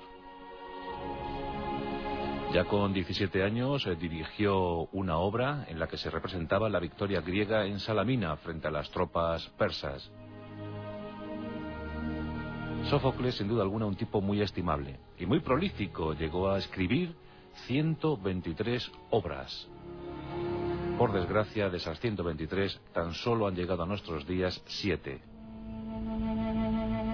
Pero suficientes para aceptar que Sófocles fue uno de los grandes. Edipo Rey, Edipo en Colonia, Antígona, Electra. Grandes títulos que, como digo, hoy en día, en ya el siglo XXI, son obras que se siguen representando. Por ejemplo, en el Teatro Romano de Mérida, aquí en nuestro país. No pocas veces habremos asistido a una representación de Sófocles. Edipo Rey Electra yo creo que se llevan la palma Antígona también. Pero a pesar de, de esta evidente eh, genialidad, de este buen hacer eh, teatral, Sófocles tuvo numerosísimos críticos, numerosísimos detractores, acérrimos eh, enemigos que llegaban a sus obras cuando se estrenaban para abuchear, para elevar su voz, para proclamar que aquello era una bazofia. Sin duda alguna la envidia, los recelos les movían. Pero Sófocles, que era un hombre de refinada educación, un hombre de talante exquisito, muy educado, siempre tenía una buena frase para parar el ímpetu, el ardor, el ardor de sus enemigos. Por ejemplo, cada vez que, que estrenaba, pues venían los eh, críticos y decían, Sófocles concibe personajes masculinos demasiado perfectos. Y el buen dramaturgo ante esto espetaba, yo les creo tal y como deberían ser. Yo creo que eso ya lo decía todo, ¿verdad? Él hacía al, al personaje masculino perfecto, porque era así, porque tenía que estar cuajado de virtudes, entregadas siempre por los dioses, porque los personajes de Sófocles aceptaban los designios divinos. Otra cosa es que el hombre, el hombre vulgar, procurara en su camino vital llenarse de defectos. Sófocles no, Sófocles escribía como se tenía que escribir. Había muchos eh, jóvenes poetas eh, con la insolencia propia de su edad que querían o se pensaban mejores que, que Sófocles, el gran maestro. Y uno de ellos llamaba la atención. Se llamaba Alcesto, era muy joven. Y él mismo decía a aquel que le quisiera escuchar que era mucho mejor que estaba más cualificado que Sófocles, que su técnica era más depurada que la del gran magíster. En una ocasión, eh, Sófocles estaba pues eh, muy cansado y dijo a un grupo de, de contertulios, estoy agotado, he necesitado tres días para concebir tres versos. Alcesto se encontraba muy cerca de aquella reunión y no tardó en acercarse, no tardó en llegar para decir, en esos tres días yo he compuesto 300 versos. La gente murmuró, la gente se puso a la defensiva y esperó de inmediato una respuesta de Sofocles. Y esta, la verdad es que llegó con presteza. El viejo maestro, aquel que ya todo lo sabía por la veteranía, por la edad, miró al bravucón y le dijo, lo creo, creo que tú hayas podido componer 300 versos en, tre- en tres días, pero a decir verdad, tus versos desaparecerán en esos tres días, mientras que los míos serán eternos. Los reunidos en aquella sala asintieron, conscientes de que el gran maestro había elaborado una gran verdad, había contado una gran verdad. Y es que aunque se trabaje mucho en poco tiempo, eh, no siempre el resultado es bueno o exquisito o depurado. Y a veces, eh, aunque tardes en concebir una obra, en crear una, una gran eh, obra de arte, pues a veces la, espera merece la pena. Y si sale poquito, pero bueno, eso sin duda alguna tendrá garantía de perdurar en el tiempo. Y la prueba es que hoy en día, ¿quién conoce a Alcesto? ¿Quién conoce su obra? En cambio, todos sabemos perfectamente quién fue Sófocles, el gran dramaturgo ateniense. Cuando falleció en 406 a.C., sus conciudadanos le lloraron con dolor y recordaron durante muchas generaciones la figura de aquel que también había servido a la cultura de su país, a la cultura de Atenas. Y con él se fue un siglo maravilloso, un siglo fecundo para eh, Grecia. Ya nada volvería a ser lo mismo. Tantos tiranos, tantas guerras, y en, unos años más tarde, un tal Alejandro Magno. Ahí es nada, pero queda para el recuerdo el siglo V antes de Cristo, aquel en el que nacieron las mentes privilegiadas de toda una cultura, aquella cultura que germinó posteriormente en nuestras formas democráticas. Lo que hoy somos se lo debemos en buena parte a Grecia, en buena parte a Roma. Y lo que hoy podemos disfrutar también se lo debemos a aquellos que concibieron la futura existencia en ese siglo V antes de Cristo. Uno de ellos, desde luego, Sófocles, nuestro protagonista hoy en La Rosa de los Vientos. La Rosa de los Vientos, con Juan Antonio Cebrián, en Onda Cero.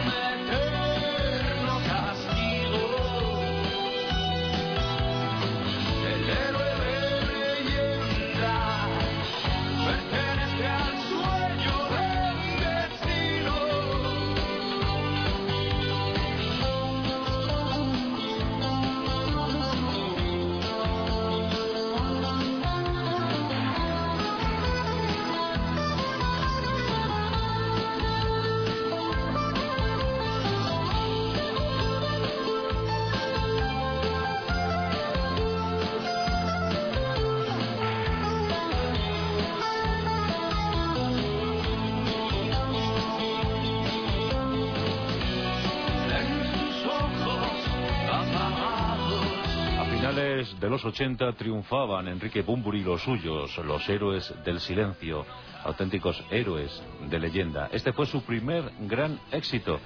Luego unos años eh, magníficos donde llegaron a triunfar en países como Alemania, objeto de culto todavía, y esa última gira para siempre del año 1996 vuelven a ser actualidad gracias a dos conciertos que se ofrecen ahora en DVD o DVD y bueno, pues eh, la verdad es que siempre eternos, siempre maravillosos, siempre fuertes, héroes del silencio.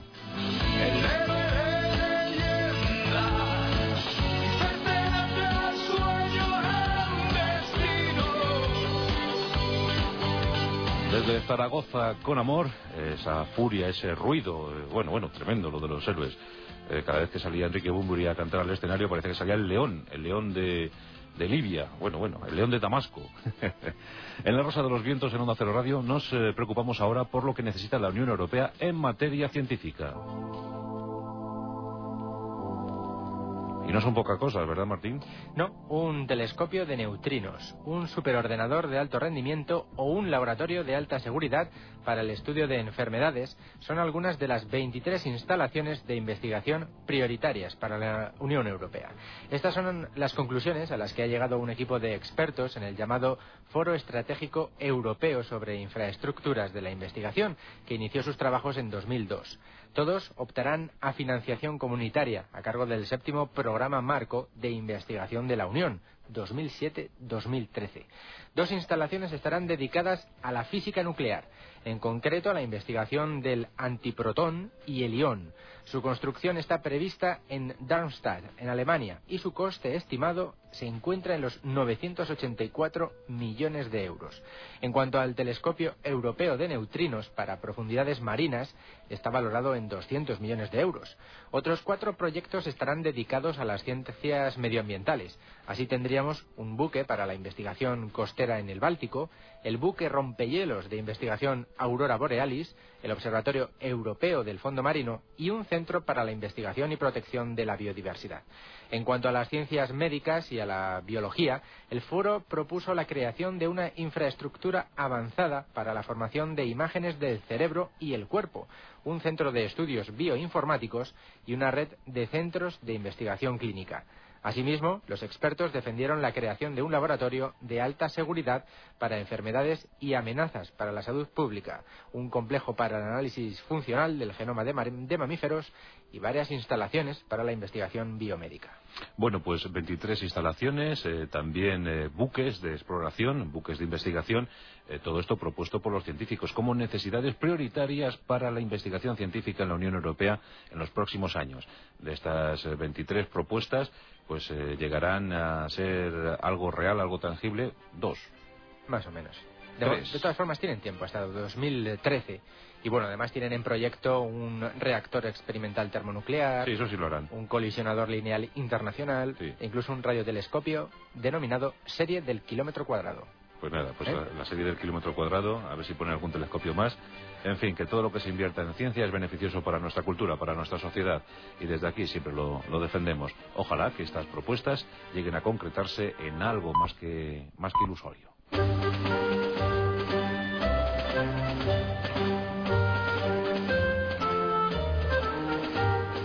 La Rosa de los Vientos, con Juan Antonio Cebrián, en Onda Cero. Un relato terrorífico que nos envía Adriano Morán Conesa y se llama La secta del profeta. Atención, que no está nada mal ese relato, ¿eh? y mucho más en la voz de Paco de León. La secta del profeta. Adriano Morán Conesa. Después un eh, expediente del misterio, en este caso el número 31, en el que Bruno Cardeñosa nos va a contar algo terrible y, y muy lamentable, y es las curiosas mutilaciones de ganado en el estado de Nuevo México. Atención a este asunto que no solo ocurre en Argentina o incluso en, en, Navarra, sino también en Nuevo México, en Estados Unidos. Será el capítulo 31 de los expedientes del misterio. Tendremos que hablar de, bueno, de la zona de los gorilas de montaña, eh, esa mítica y legendaria zona protegida por, eh, desde los tiempos de Dayan Fossi. Bueno, pues ahora por fin ha sido cartografiada. Ya tenemos mapa sobre la zona por donde se desenvuelven los últimos gorilas de montaña. Y luego vuestro correo electrónico rosa.vientos arroba onda cero punto es, la gente sin escrúpulo que hemos descubierto algo tremendo, ¿eh?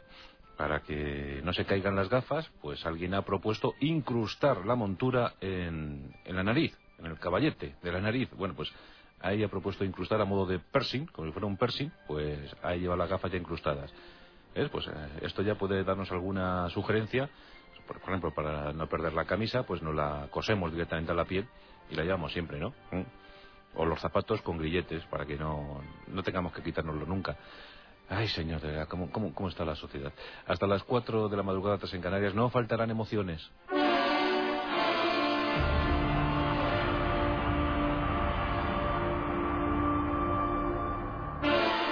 Son los microrelatos enviados por vosotros, nuestros queridos oyentes, eh, uno de los grandes patrimonios de la Rosa de los Vientos, y la verdad es que no faltan, no faltan autores para, para seguir manteniendo esta sección. Bien, pues Paco de León hoy nos va a narrar el relato enviado por Adriano Morán Conesa. El título ya nos empieza a dar una pista sobre el terror que vamos a sufrir. Se llama este microrelato La secta del profeta. Era un profeta tan egregio que hasta el destino convergía en sus predicciones, doblegándose ante el empuje de su lucidez. La prospectiva comenzó siendo un pasatiempo en el penal de Siesia, tras las largas horas de tortura eléctrica a la que le sometían los invasores.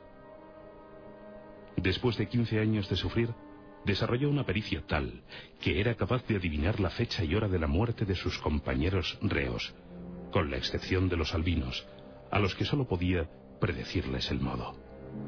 Con el tiempo fue adquiriendo poder. Al salir del penal y tras el triunfo de la resistencia, fue nombrado dueño y señor de los destinos de Siesia. Las predicciones continuaban cumpliéndose, hasta el punto de sorprender al propio profeta. Pasaba largas horas frente al espejo, atusando la larga barba tamizada de vello púbico femenino que no se molestaba en disimular. Alardeaba de conocer el destino de los hombres, pero en su foro interno sabía y temía que es imposible desentrañar al hombre en sí, porque siempre miente, y la mentira es el disfraz más elaborado de todos. El pueblo se sentía orgulloso de ser su súbdito, al punto que, movidos de ese empuje demoledor que infunde el líder, fueron invadiendo los países limítrofes, los continentes, los océanos, los seriales. Su doctrina profética se instauró como único fondo y forma de ejercer el poder, centralizando todas las armas que éste tiene para doblegar las voluntades. Los años comenzaron a contarse a partir de su nacimiento y se barruntó su condición de demiurgo. Dejó escritas decenas de miles de predicciones que indefectiblemente se iban cumpliendo con pavorosa precisión. El problema es que todas ellas eran nefastas. Ninguna anunciaba el descubrimiento de una vacuna, el nacimiento de un prócer de la medicina o la venida de las buenas cosechas. Todas hablaban de imperios derrocados, familias reales pasadas por el garrote y cementerios repletos de seres rebeldes y utópicos. Los matemáticos se esforzaban en encontrar el algoritmo de su sistema, una clave que permitiera a otro adivinar de ese modo. Pero solo fue centenares de años después cuando los ecos del profeta se hundieron en el cenagal del olvido. Solo fue entonces cuando se descubrió la verdad. Un grupo de arqueólogos investigaba en las ruinas de Siesia y en lo más hondo de una cueva, ocultos en un material inédito en esa era, encontraron unos escritos lacrados bajo el sello de la secta del profeta. Databan de la época en la que el visionario se encontraba preso, y eran una especie de juramento de un grupo de reos que prometían hacer cumplir todas y cada una de las macabras ideas de aquel insigne hombre. Irónicamente, ellos fueron los profetas, porque supieron ver que aquel árbol pusilánime, bien podado y bien limpiado de malezas, podía producir una sombra que les cobijaría de por vida. En los papiros se podía leer.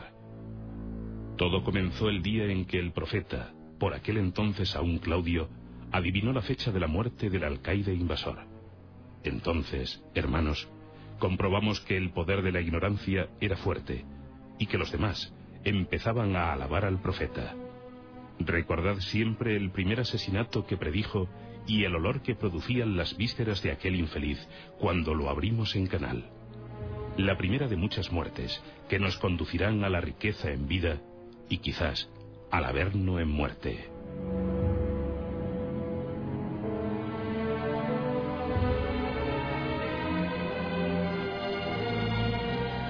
Y es que no hay nada peor que los prosélitos eh, sigan fielmente los postulados, las directrices de su jefe, la secta del profeta.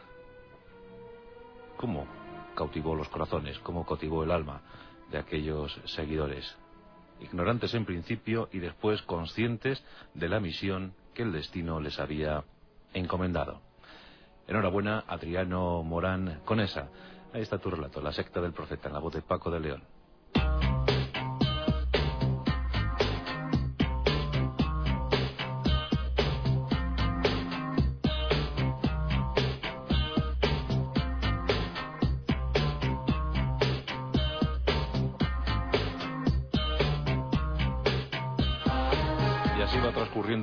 Así es la noche para la Rosa de los Vientos aquí en Onda Cero Radio. Vamos al capítulo 31 de nuestros expedientes del misterio. Estamos hablando de las mutilaciones de ganado, un asunto que llamó mucho la atención allá por la década de los 90 y que permanece vigente aún en nuestros días. Las mutilaciones de, de ganado, más eh, concretamente las que se produjeron en el estado norteamericano de Nuevo México. Con Bruno Cardeñosa sabemos, averiguamos los pormenores de aquel hecho.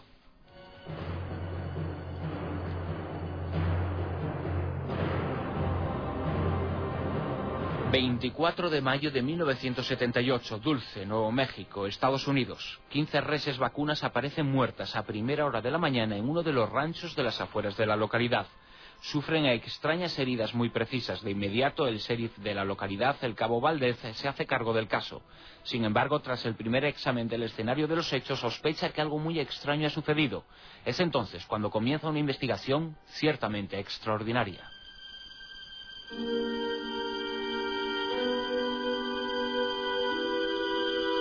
El primer investigador oficial del caso ya conoce la existencia de otros precedentes sospechosos en la zona. Sin embargo, en esta ocasión los expertos disponen de las reses recién fallecidas.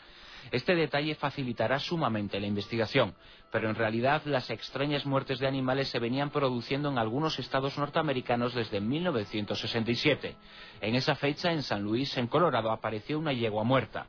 Del análisis efectuado se deduce que fue mutilada de forma precisa y gracias a una tecnología avanzada tanto más que la que disponen los científicos de la época. En las investigaciones del caso de 1978 participarán el Centro Sanitario de Ganado de Nuevo México y el Laboratorio de los Álamos, vinculado a la Universidad de California. Además, en las pesquisas también trabajarán otros tres laboratorios privados, en total cinco centros científicos. Aunque la información sería desclasificada 15 años después, entonces la labor de los expertos estuvo sumida en el más absoluto de los secretos. Hoy sus informes son conocidos y son más que sorprendentes.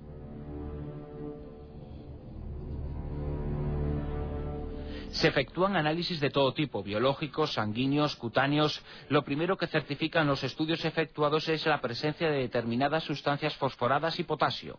Tras ello llega la primera conclusión. De haberse producido el deceso de las reses por causas naturales no puede hallarse ninguno de estos elementos. Pero las pesquisas fueron mucho más lejos. Mientras, en los análisis sanguíneos surge una nueva sorpresa. Su coloración es menos rojiza de lo habitual. El informe del FBI ofrece una conclusión. Es la siguiente. Este elemento puede hacer pensar que se utilizó algún tipo de radiación para matar a los animales. En el expediente se incluye el examen efectuado por la Universidad de California. Allí fueron a parar algunas vísceras para ser sometidas a análisis bacteriológicos y microscópicos. En los músculos se hallaron bacterias inusuales que se encuentran extendidas en diferentes fibras del animal. Se encuentra una sustancia llamada sacosporia. Además, en el corazón se encuentra una bacteria llamada Clostridium. A este respecto, el expediente dice lo siguiente. Esta bacteria está asociada a la muerte de reses por infección, pero el deceso se ha producido antes de que la bacteria se desarrolle, lo cual no tiene explicación.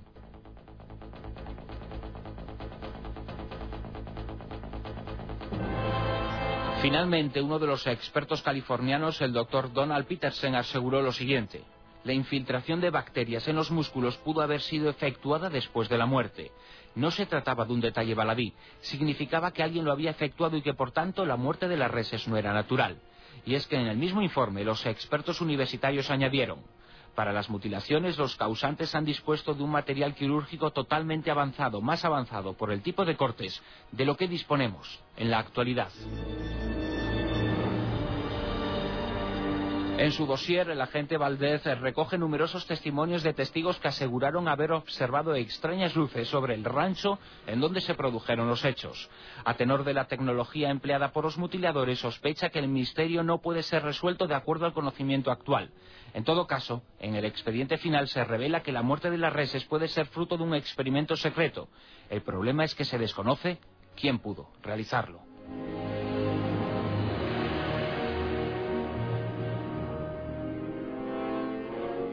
Todo un misterio sin resolver. eh, La extraña mutilación de ganado eh, que venimos eh, sufriendo, que venimos padeciendo desde hace ya casi 30 años. ¿Qué pasa con esas extrañas reses? ¿Quién se beneficia de esas mutilaciones, de esas secciones perfectas de, de carne y cuero? Bueno, pues ahí estamos. Seguimos muy pendientes de todas las noticias que se puedan generar, porque no solamente ya en Argentina, en Chile, no, no, también en Estados Unidos, incluso en España hubo algunos casos de mutilaciones de ganado, acontecidos en, en Navarra, por cierto. Con Bruno Cardeñosa, capítulo 31, en nuestros expedientes del misterio.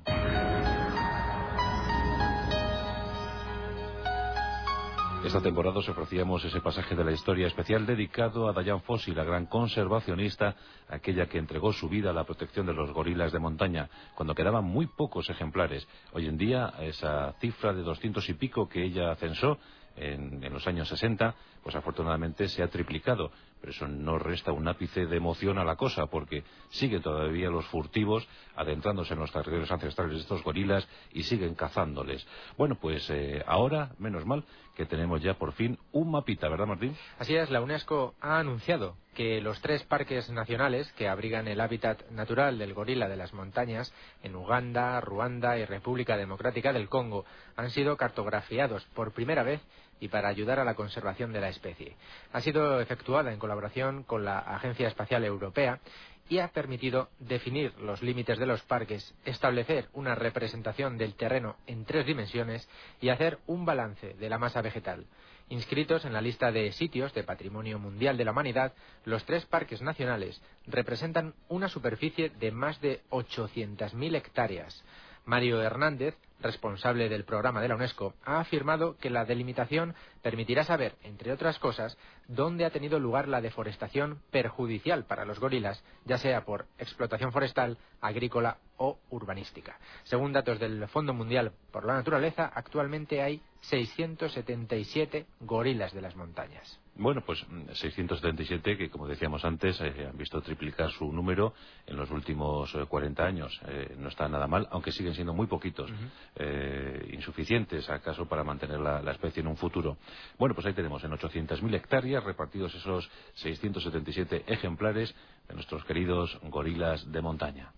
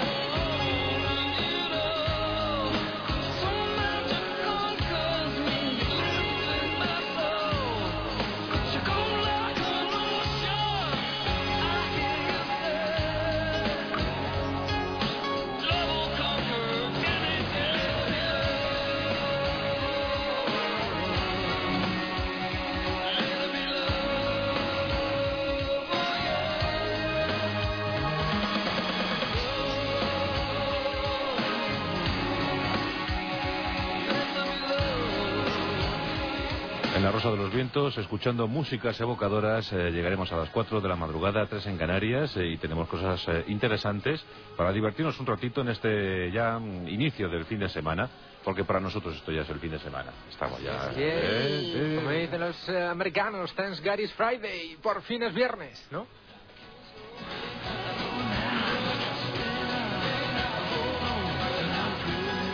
Si no existiera, si no existiera, deberíamos crear uno, ¿eh? Eh, Martín Espósito, el original. ¿Tú crees? Sí, sí, sí, sí, sí. Yo propongo ya hacer el muñeco Martín. Ah, vale. ¿eh? Como esta señora que tenemos, la europea del día. ¿eh? que ha dedicado toda su vida a coleccionar muñecas Barbies. Anda. Sí, sí. ¿eh? Pero que ha hecho de- del hobby, ha hecho un negocio Un ya. ¿eh? negocio. Bueno, bueno, gana, gana. Bueno, Sí, bueno, Gana pues- más que pierde. Y es española. Española, es madrileña. Bueno, pues luego, luego la declaramos europea del día. Hablamos también de las eh, gafas piercing. Así es, así es. Esto ya es lo último, te van Sin a incrustar... patillas, sin pero, patillas. Pero bueno, como sin patillas, te, van- te incrustan las gafas en la, en la cara ya directamente. Eh, tabique nasal. Qué daño. Bueno, De verdad, a lo que estamos llegando. Ay, señor, qué cosas ocurren en la Rosa de los Vientos. Tiempo para comentar en compañía de nuestros oyentes internautas que nos envían correos estupendos eh, rosa.vientos.es. Hola Silvia Casasola. Hola, buenas noches. Pues venga, vamos con los amigos a ver qué nos cuentan. Bueno, pues Vicente Cidades, desde Urense, de Berín, pues eh, nos quiere hacer una invitación. Primero dice que nos escucha a través de internet, porque si no, no podría llegar al día siguiente a trabajar en condiciones. Como tantos, como tantos, amigo. Y luego nos invita a su villa. A Berín. Nos invita a una villa bajo el dominio de la fortaleza Castillo de Monterrey. Hombre, tú conoces, Martín, tú conoces... No, no, no. No conoces Berín. Bueno, no las describe un poquito. Dice, regada por el río Tamega, único río gallego, con importante caudal, afluente del Duero. El único río gallego afluente del Duero, sí. Eso es, y zona fronteriza con Portugal. Dice además que cuentan con el carnaval, que posee la máscara más antigua del mundo, que se le denomina el cigarrón. El cigarrón. Dice que cuando queramos hacer el programa en directo desde Berín, pues que estamos eh, allí invitados, que somos muy bien recibidos y que bueno, que incluso si estamos con algún mal, pachuchos o gripes o con Hombre. alguna otra dolencia, Hombre. pues nos podemos curar en sus aguas eh, minero-medicinales Bueno, bueno, bueno, bueno. y además Eso me también interesa, eso me interesa. eso exteriormente, pero Sí. interiormente con los mejores vinos de la denominación de origen según él, que son de Monterrey. De Monterrey.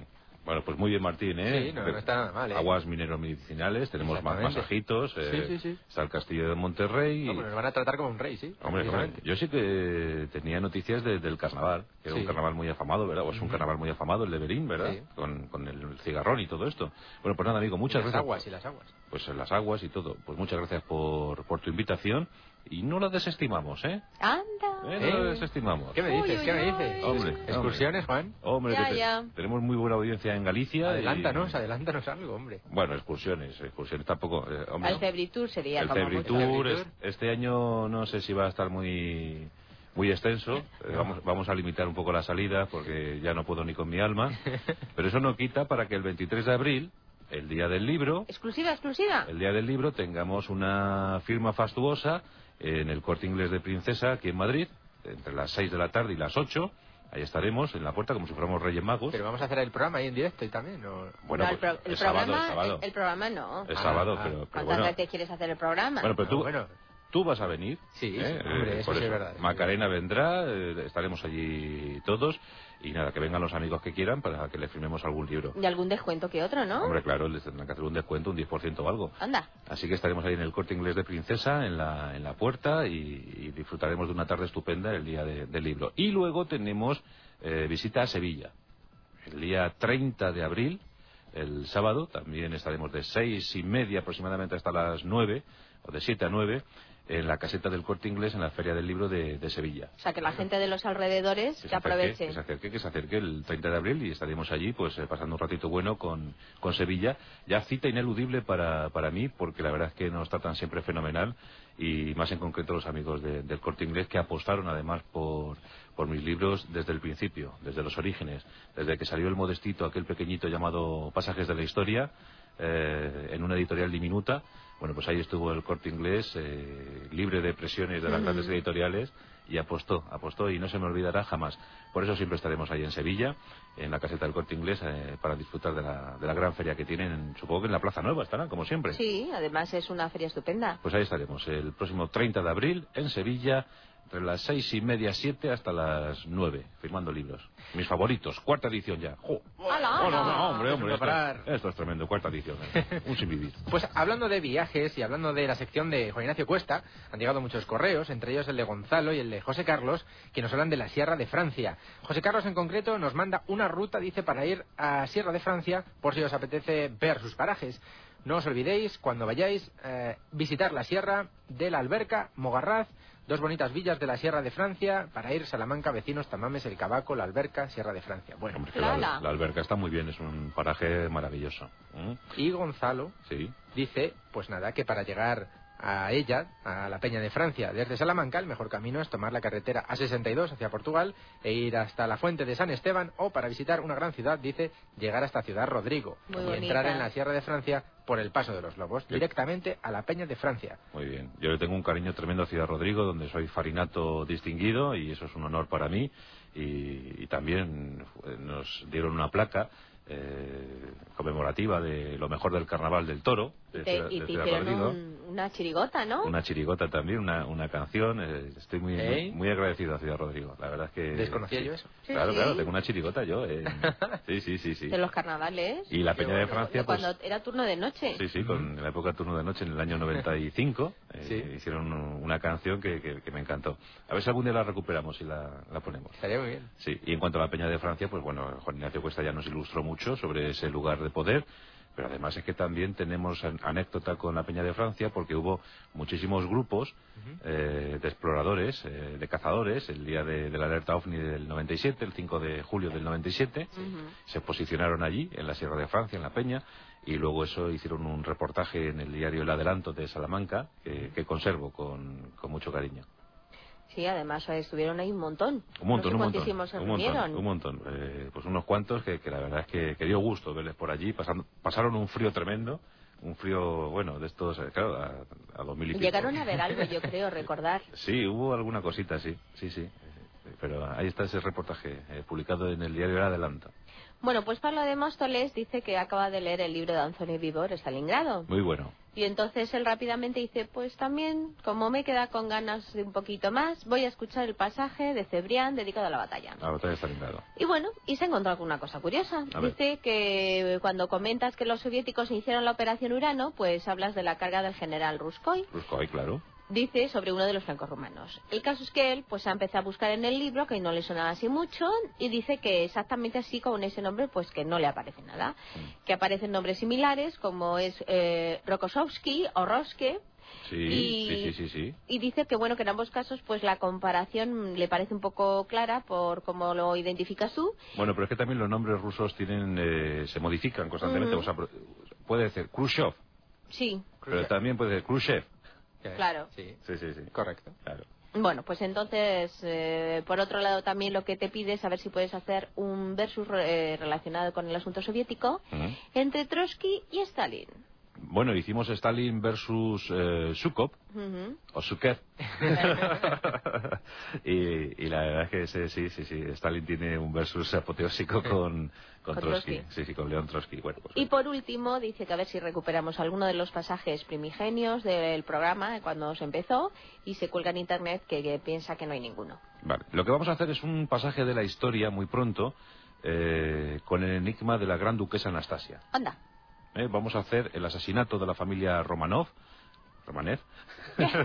Eh, vamos a hacerlo porque he estado investigando el caso últimamente con las averiguaciones sobre ADN y, y yo creo que tiene un pasaje de la historia muy, muy hermoso, triste, lamentable para los Romanov con ese asesinato. Eh, recordemos que fueron eh, ejecutados de una forma vil.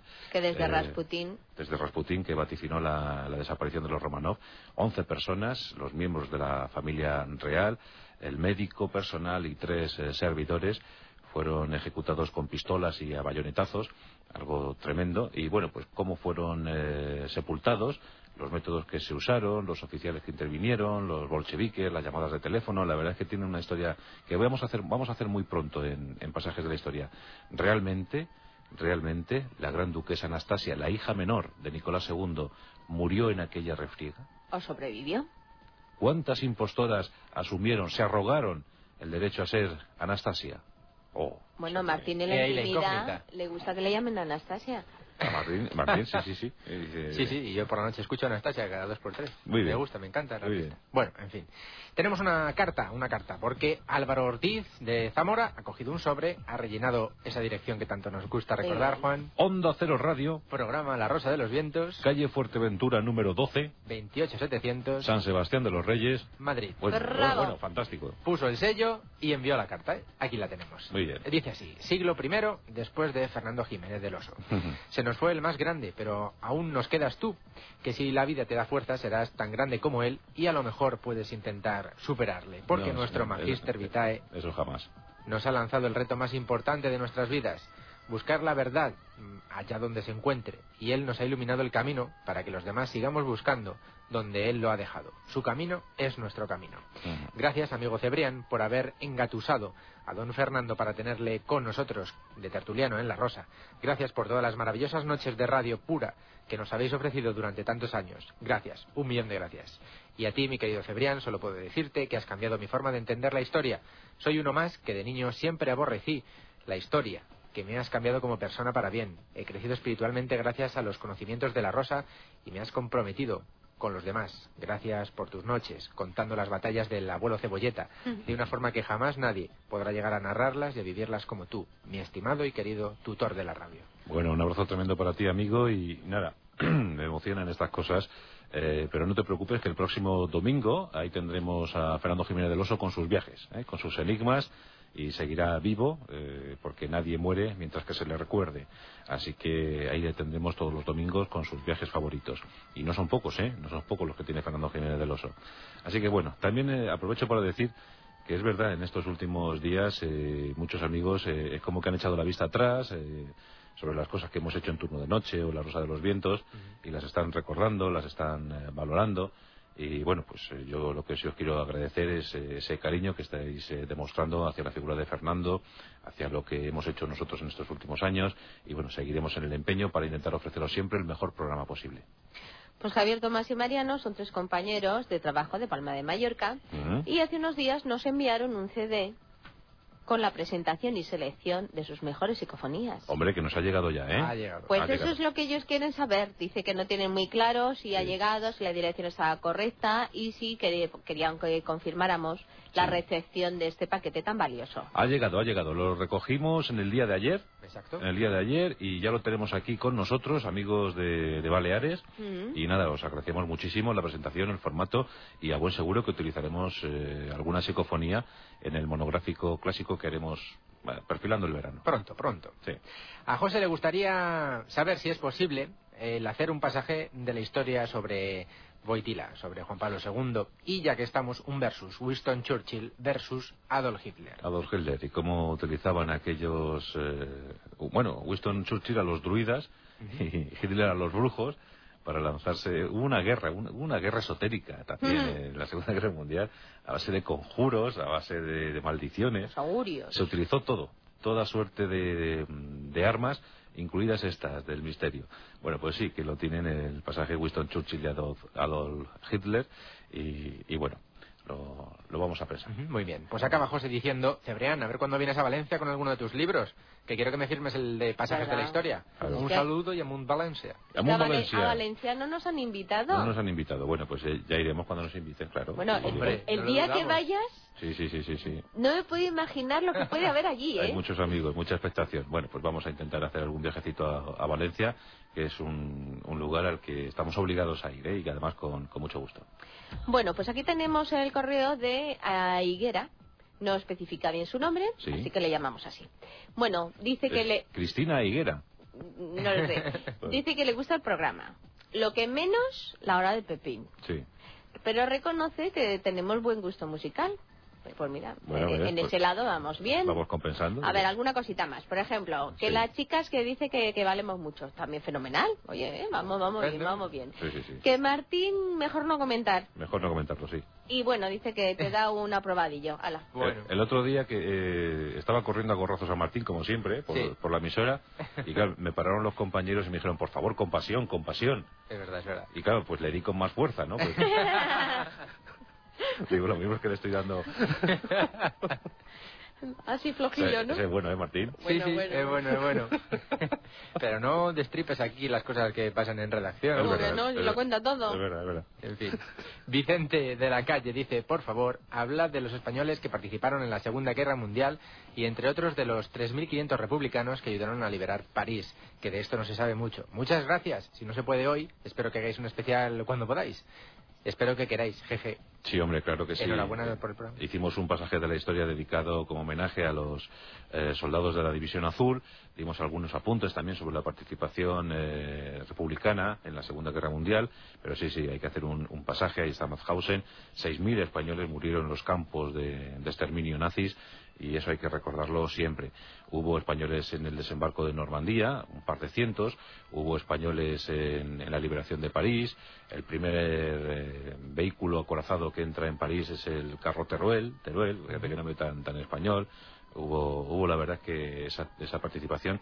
También eh, hubo desgracias porque la, Francia de Petén eh, pues no, no trató bien a, nuestros españoles y, y muchos de ellos pues acabaron en campos de concentración también eh, un- un- una triste desgracia no, no se recibió muy bien el exilio que llegaba desde, desde España después de la Guerra Civil Española pero bueno sí que lo vamos a apuntar españoles en la Segunda Guerra Mundial en el caso de los republicanos sí Bueno, pues aquí tenemos a José Manuel de Santander, que dice que se ha sido oyente y que quiere felicitarnos, pero primero tiene una duda. Dice de- que desde hace unas semanas, pues eh, lo primero que no puede bajarse los archivos sonoros ni escuchar la radio en directo. ¿cómo que no?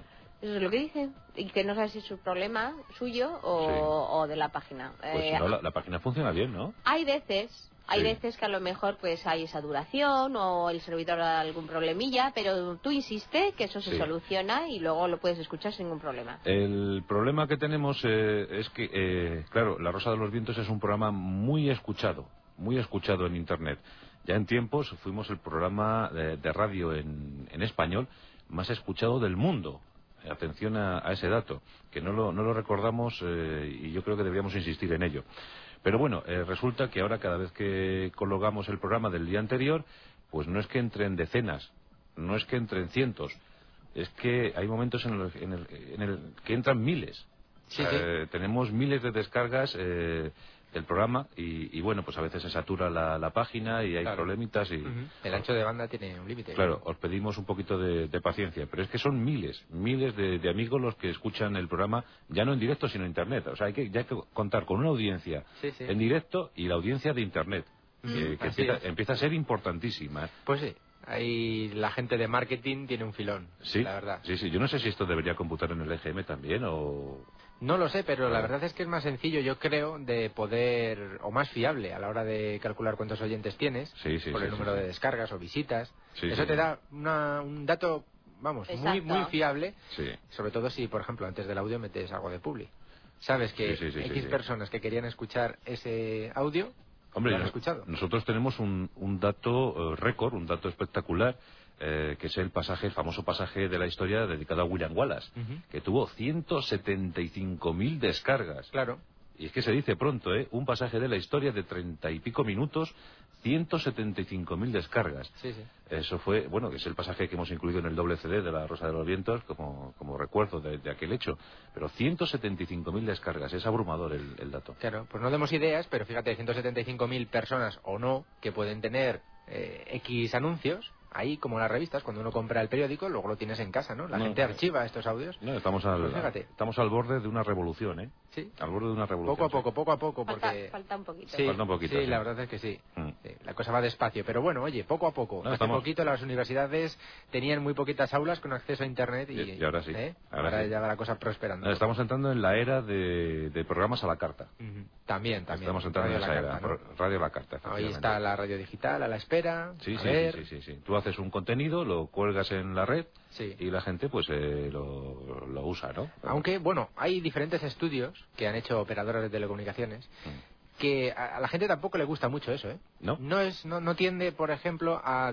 Les han dado la posibilidad a ciertas personas de decir, pues a tal hora quiero ver este programa, a tal hora este otro, y te elaboras tú tu escaleta, y no, no ha sido efectivo. Las operadoras de cable, una de ellas, un estudio que me han contado, Mm. prefieren eh, que les echen muchos contenidos, que les ofrezcan muchos contenidos y ellos, bueno, pues ir picando. Ir picando. eso es. Eh, prefieren eso a hacer una parrilla eh, particular o... Sí, sí, sí. O, sea, prefieren un surtido, un gran surtido de Exacto. canales, Sí, ¿eh? sí. Con, con mucha temática, Demo- por lo menos esa es la tendencia hoy. O sea, quieren mucha Sí. oferta y ellos eligen. mucha oferta. Eso es. Sí, sí. Bueno, Eso pues ya, ya veremos a ver en qué, en qué acaba esto. Pero es muy cómodo el elegir, el decir, oye, a esta hora no voy a poder escuchar este programa, Sí, sí, ¿verdad? sí, sí. Pues te elaboras tu parrilla Sí, sí, y sí. luego lo oyes a cualquier hora. No, hombre, nosotros tenemos, tenemos eh, en esto del emul y cosas así, ¿no? Eh, Sí. nos, nos han contado que, que hay ahora mismo un, un afán, una moda coleccionista sobre los, los contenidos del programa Sí. eh, que, que va increciendo. Claro, yo así, incluso- así les pasa que muchas veces dicen, a, a ver, que estáis repitiendo, no, este, un- con- este contenido. Y dices, Sí, sí. ¿qué, ¿pero qué dices? Pero Si es hace eso, muchísimo porque- tiempo que no ponemos esto. Sí, sí, hay, hay ansiedad, ¿eh? Hay, Sí, eh, sí, la verdad es que sí. He leído incluso un correo esta noche sí.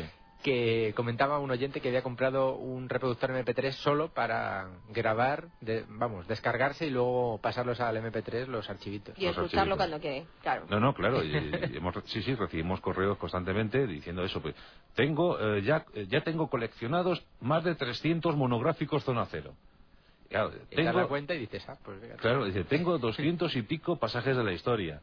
Eh, claro, es, que es eso. O sea, la Rosa de los Vientos está surtido de contenidos a muchos coleccionistas y, y yo me alegro mucho eh, que, que disfruten de, de lo que podamos ofrecer. No, y además así, en cualquier hora, pues pueden escuchar. El otro día me, llam- me llamaba Jesús, Jesús Callejo, Sí. y me llamaba todo alborozado, eh, muy, muy contento, diciendo, ¿pero sabes que están ya coleccionando mis enigmas literarios? Eh, Digo, pues claro, Jesús, digo, eh, todos los contenidos de, de La Rosa eh, son susceptibles de ser coleccionados, ¿no? supuesto. Sí, está muy bien. Bueno, pues José Manuel, que nos habíamos quedado un poquito a medias con su correo, Sí, dice que tiene otro asunto, pues que le, le carcome un poquito. sí. Es referente a Malaquías. Según Malaquías. sus conocimientos, dice que no es santo de la Iglesia Católica, que por lo visto pues hay una general confusión con el profeta Malaquías, que fue uno de los doce profetas menores del Antiguo Testamento. Mm. Él comenta que se refieren normalmente sobre este Malaquías o profeta, la- que es em, un monje irlandés que es eh, nacido en Irlanda en 1094 y su nombre se latinizó como Malaquías. Bueno, el nombre es un poquito raro, es Malhakedok o, o Margay. Bueno, Mm. dice que se basa en la lista de los santos de la Iglesia que está en la página del Vaticano. Y por lo visto, pues sí se celebra una fiesta, que es el 7 de noviembre, pero en conjunto está este profeta con los otros 11. Sí, lo que pasa que yo no sé si estamos hablando del mismo, ¿eh? Porque las profecías, las famosas profecías de San Malaquías, están datadas en el siglo XIII, creo recordar, y recuperadas en el siglo XVI. Este obispo eh, que tuvo además su, su obispado en Irlanda, pues eh, trazó, elaboró esta suerte de, de vaticinios, eh, pero creo que datados en el siglo XIII. A lo mejor es que hay varios Malaquías, no sé. A lo pero mejor. Sí, pero luego aparecen recopilados, sí. Recopilados. En el libro en el 1500. En 1595, Sí. sí, sí, sí. sí. Entonces, pues bueno, no sé si hablamos de- del mismo, pero vamos, en todo caso ahí está el apunte de este amigo y bien recibido es. Bernardino, saludos del maligno, dice. Saludos del Pero maligno. Sí. tremendo, ya, qué audiencia Bueno. tenemos, ¿eh? Lo primero, darte mis felicitaciones por resistir al tiempo también. En fin, te escribo porque estoy escuchando... Aquí debería decir, pues anda, que tú, maligno, que estás desde el origen. ¿Ese no era maligno? No, ese era... Ese era el doctor maligno. Ah, doctor maligno, sí. Pero no era la, esa, No, esa pulgoso. A ver, a ver. Te escribo porque estoy escuchando Rommel versus Montgomery. Sí. Bien. He estado escuchando el versus y he escuchado la sintonía del comienzo y del final. ¿Me podrías decir el nombre de la canción? Pues aquí la casa sola. Del principio y del final, ay, es que ah, pues no la tengo cogida ahora mismo, pero sí es un recopilatorio de guerras y Sí. es una sintonía además bastante clásica que solemos nosotros utilizar en los pasajes de la Segunda Guerra Mundial. ¿No será el nido del águila o alguna Yo creo que sí. ¿El nido Sí, del águila? yo creo que sí. Sí, sí, sí. Pues yo, a mí me encantan las películas. Perfecto. Pues nada, Bernardino creo que ha quedado satisfecho. El Y nido. saludos de un oyente que te escucha desde 1993. Bueno, bueno, pues qué, qué maravilla. Un abrazo tremendo para ti, amigo. Tú también eres momia como yo. Bueno, tenemos aquí un correo de Carlos que nos escribe desde Medina del Campo. Su sección favorita es la zona cero y también le gusta mucho la de los cómics de Shogun. Sí. Además hiciste una valoración eh, sobre los juegos de rol Sí. que le gustó mucho. Sí. Dice que es aficionado a dichos juegos desde hace 11 años y es la primera vez que en un medio de comunicación pues alguien parte una lanza en favor de este tipo de juegos. Sí, siempre mantuvimos esa tesis. Los juegos de rol eh, son fantásticos. Eh, además, eh, estimulan la, la imaginación y, y, bueno, pues la, la pésima suerte es que ha caído sobre ellos una leyenda negra y parece que todo aquel que juega al rol pues está poco menos que perturbado, ¿no? Mm. Pues no, no, no. El juego de rol es eh, estupendo y bueno, pues eh, mi chaval cuando crezca pues también jugará al rol. Ah, pues nada. Eh. Bueno, pues Carlos te pide mm, para allá otro monográfico de psicofonías que le parece realmente apasionante. Muy bien. y otro monográfico dedicado a esto que le gusta tanto, a los juegos de rol, hablando de su historia, de la leyenda negra. Bueno, pues ya- eso ya lo comentaremos con Raúl Sogun. Y luego, pues nada, nos habla de una inclusión parafónica escu- que escuchó en el monográfico de psicofonías del año 2002, en Sí. una conversación que mantenías con Juan Ignacio Cuesta. ¿Ves? Como está todo en internet, Sí, sí. pues cogen y dicen, no, el monográfico de psicofonía del 2002. Claro. Le, le dan tiqui tiqui tiqui y ya está ahí. Acceden al archivo y fuera. El de Semana Santa del 2005, tiqui tiqui y está en onda 0.es. Bueno, pues queremos recordar que este comentario se hizo ya hace muchísimo tiempo Sí. y se afirmó en antena, pues creo que no sé, si era, no sé si era yo o Sí, u otra eh, persona sí, sí. de- del estudio, pero Era, era una inclusión no parafónica, sino casasolística.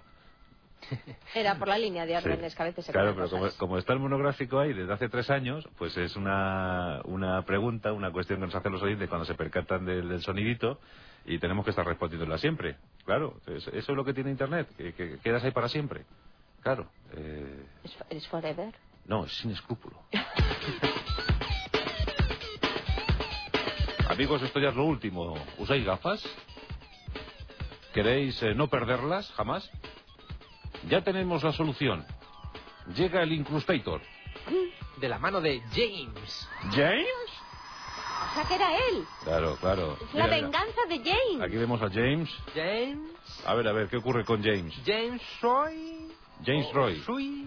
James Swin. Sí, sí, sí. Aclárate, Martín. O su. Que parece, que parece Es ser el, Sui, es Sui. que pareces el marqués de las marismas. Sí. 22 años, es muy joven, Sí. pero ha tenido una brillante idea. ¿Qué Bueno. es eso de que se te resbalen las gafas? Pues mira, ha tardado 22 años en tener una brillante idea. Pero la ha tenido, la ha tenido. Por lo menos eh, alguien la ha tenido, ¿eh? Muy bien. Otros han tardado un poco más. Sí. Es, es más, eh, yo, por ejemplo, todavía No, tú todavía no te has estrenado, ¿no? Claro, por eso te decía. se autoproclama artista plástico. Artista plástico, ¿ves? ¿Ves, ¿Eh? ¿ves Martín? ¿Ves? ¿Eh? Bien. De plástico normal. ¿Ves? Este muchacho tiene 22 años, pero Apunta, ya apunta. tiene su tarjeta ¿eh? Sí. y ya se presenta. sí. Soy No. James, artista plástico James. Soy de Dallas. de Dallas. De Dallas, en Estados Unidos. Así, está, así ha salido. Ya la tenemos ubicado, ¿no? Donde, donde lo de Kennedy. Donde lo de Kennedy. Sí, un poquito más allá está Ohio, ya saben, ¿no? Cerca, cerca, cerca. Donde, ¿cómo se llama? Donde lo de Martín. Ah, no, no. Donde se llaman, ¿cómo se llaman? ¿Cómo se llaman los de Ohio? ¿Cómo? ¿Cómo? ¡Hey, man! Ahí está. Bueno, bueno, pues en concreto, James, este James Sui, ha tenido esta brillante idea para que no se le resbalen las, ah, las gafas. Porque todo el mundo, bueno, en verano, ¿quién no utiliza gafas de sol, por ejemplo? Pues Sí. para que no se resbalen, incrustar directamente el puente de las gafas. Ha tenido la- esta brillante idea el joven James. Sí, atravesar el tabique nasal. O sea, te dale, atravies- dale, mira, mira, mira. Mira, ahí, ahí, ahí, ahí. O sea, te atraviesa el tabique nasal. Pero tú sabes qué Directamente dolor es ese, tan horrible. un piercing. Bueno, me imagino, claro, porque tenemos tan poquita piel entre ceja y ceja que habrá que, mejor decir que atravesar el tabique, ¿no? O sea, que te coloca de forma perenne Sí, sí, sí, el puente de las gafas. el puente, o sea, la, la montura. La montura. Y bueno, pues no hace falta ya, le- ya no hace falta patillas. Ya, y para dormir y para ducharte. Sí, eso sí, es muy incómodo, claro. Pero bueno, todo será, me imagino, quita, de quita y pon, de quita y pon. Ya, ya, y cada vez que Pero- tienes que poner el cristalito, tienes que atornillar. Bueno, va, va con imanes. Ah, Los con imanes. cristalitos van con imanes. Sí, sí, sí, van con imanes, ¿eh? sin patilla, es otra parte, bueno, pues por ese lado es sencillo. No hay patillas. Pero no hay patillas, no hay patillas. Por cierto, que estaba un hombre en el peluquero Sí. y le dijo, ¿le corto las patillas? ¿Y yo a usted los dedillos? Y que hay otra versión que le da miedo contar. No, hay otra que no. Ya, ya, ya, ya, ya, En fin. ya imagino. Pues eh, entonces aquí tenemos, dice que se va a comercializar a partir de- del mes de junio, una cosita así a mediados de año. ¿Hay pedidos ya? No, de momento no. De momento lo No, que tenemos son varias imágenes. Sí. Me imagino que serán de él mismo. Claro, él probado como modelo. O sea, él, él- él se ha perforado ya el tabique nasal y, Sí, sí. y ya lleva las, eh, Las lentes. Las lentes. Sí, la- no, no está mal. Uy, oye. uy, uy, perdona, perdona. fashion, ¿eh? Le está cayendo una gotita de sangre, ¿eh? Ay, sí, fíjate. Ponle un poquito de algodón, Martín, ponle un algodoncito. Ah, Ahí, ahí, espera. Ahí. Qué barbaridad. Ya está. Qué asco. La verdad es que recuerda un poco a Lawrence Fishburne en Matrix, ¿no? Cuando se ponen Sí. las gafas se te... A y mí, no llevan patilla. Sí, sí, sí. A mí me recuerda otra cosa, pero bueno. Eh. bueno, pues en este caso ha aparecido la coordinadora médica de la Asociación de Piercing Profesional, que por un lado ha considerado que la idea es original, pero claro, que resulta poco práctica por lo que comentábamos a la hora de dormir o incluso, por ejemplo, al bañarse. Ha dicho lo del piercing. Sí, ha dicho en este caso la coordinadora médica de la Asociación de Piercing Profesional, Elaine Ángel. Elaine Ángel, sí. Elaine Vamos, que, que no es muy recomendable. No, porque debe ser muy molesto, de- realmente. Fíjate, bueno, a no ser que preparen modelos para natación, por ejemplo, yo pienso que. ¿no? Ya, hombre, voy a que natación y. a, mí ¿qué me, a mí me da ¿Qué mucho hago? ¿Qué susto eh, que te perforen cualquier cosa. O sea, ya, Sí. o sea, que cualquier cosa... Sí, sí, la verdad es Lo que es perforar, O sea, que perforar, es como que no perforar, apetece nada. como que no. no es muy recomendable. No, o sea, que te venga un señor con una taladradora, con una Black and Decker, ¿no? Y vamos a hacer aquí un agujerito.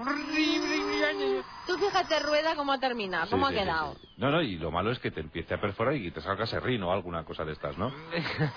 Porque a ver, a ver, ¿y cómo perforan? ¿Y, Claro. y qué hacen? ¿Y cómo dejan ahí establecidos unos anclajes para que luego no se te caiga la... ¿no? Pues sí, porque luego pueden surgir problemillas, claro. ¿Quién era el que perforaba? ¿Ed Gain era? Ed Gain, Ed Gain, Ed Gein. Ed Gein, Ed Gein, eh. Perforador de profe- Sí, señor. profesional.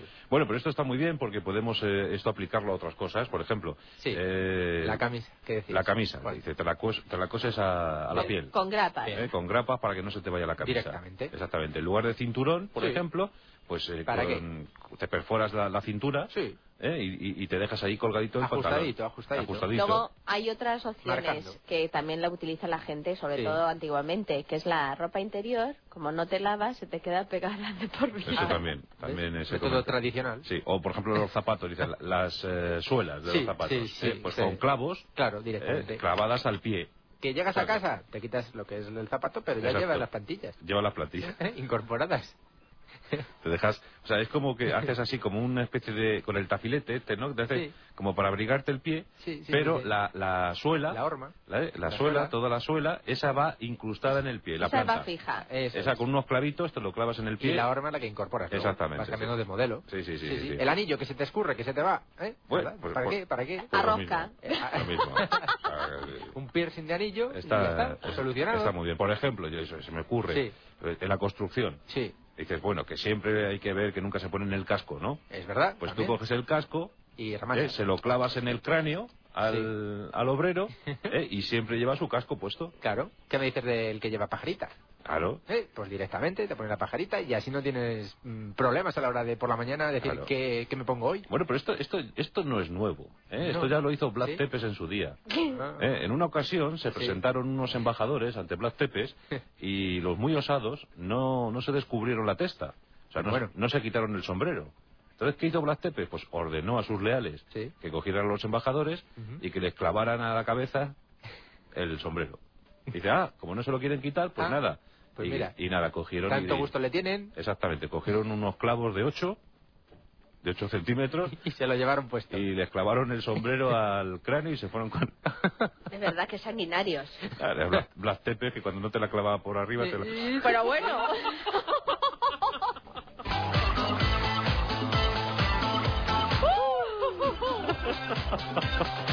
Bueno, es fin de semana. Oye, es que a Blas le gustaba mucho aquello de, de los, los hemisferios polares, ¿no? El polo norte y el polo sur, ¿no? Y por, y por los dos El pincho entraba, por los dos entraba el pincho, Por sí. el centro... Para adentro. Amigos, estamos hablando de Despretine, estamos hablando de Osón, estos son palabras mayores. Es sin duda el gran himno de Europa, porque somos europeos y qué.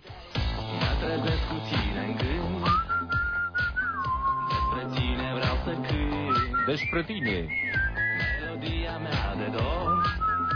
Y yo me como tu turrón. Una excusa este mes. Una excusa este mes, no te voy a poder pagar. ¿Cómo? No, el alquiler, el alquiler. ¿Y por qué no me puedes pagar el alquiler? Pues porque tengo sencillamente... La, la, la,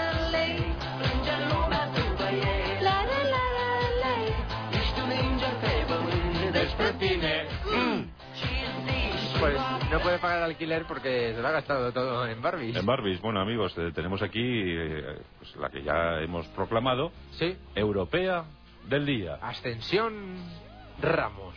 Ascensión Ramos. Madrileña. Barbie Girl. Life in plastic. It's fantastic. ¿Cómo os gusta la música popular, eh? Bueno, pues esta es, esta es la canción creada por Sergio Monforte, ¿eh? de su grupo Pandemia. Pandemia. Fue su gran éxito, aunque tuvieron que firmar con Aquí- seudónimo. Aquí estaba revolucionado. Sí, sí. Fantastic. No, esto eh, lo Sí. lo hicieron bajo seudónimo simplemente por, claro, una cosa alimenticia, Claro. ¿no? Claro, claro, le- se lo encargaron. Y dijeron, bueno, vamos a hacer una versión. Exactamente. ¿eh? Ahí la tienes. Bueno, pues tenemos a Ascensión, Ascensión Ramos, Nacida un 9 de marzo ¿sí? de 1959. ¿De ahí por qué das la fecha? Porque coincide, bueno, en distancia no, 5.580 kilómetros más allá, Sí. al otro lado del charco, Sí. aparecía la muñeca Barbie. Ah, o sea que Ascensión Ramos nació el mismo día en el que nació la muñeca Barbie. Exactamente. Anda, eso ya le... Cuando comenzaba a forjarse la historia. Eso ya une, ¿eh? Son vidas Eh, paralelas. Eso ya une. O sea, nació Barbie en América y Ascensión en España. Exactamente. Eh, mira, mira. Fíjate, fíjate qué casualidad, pero va más allá, va más allá. Bueno, eh, su afición llega después de que un familiar suyo, que era piloto de aviones, de líneas aéreas, le trajera la primera Barbie a España, incluso antes de que apareciera aquí, en Fíjate, nuestro país. de contrabando. Sí, casi, casi. Y ella, pues claro, encantada, pues empezó a coleccionarlas. Coleccionó, coleccionó, incluso, incluso llegó a casarse con un hombre llamado Ken. Bueno, esto, esto, esto ya se la acabóse. Nació en 1961. El Ken.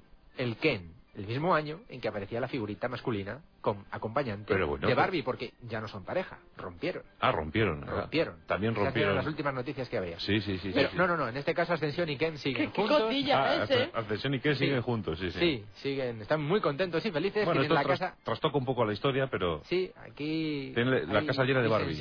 Tienen la casa llena de Barbies, encima de la chimenea.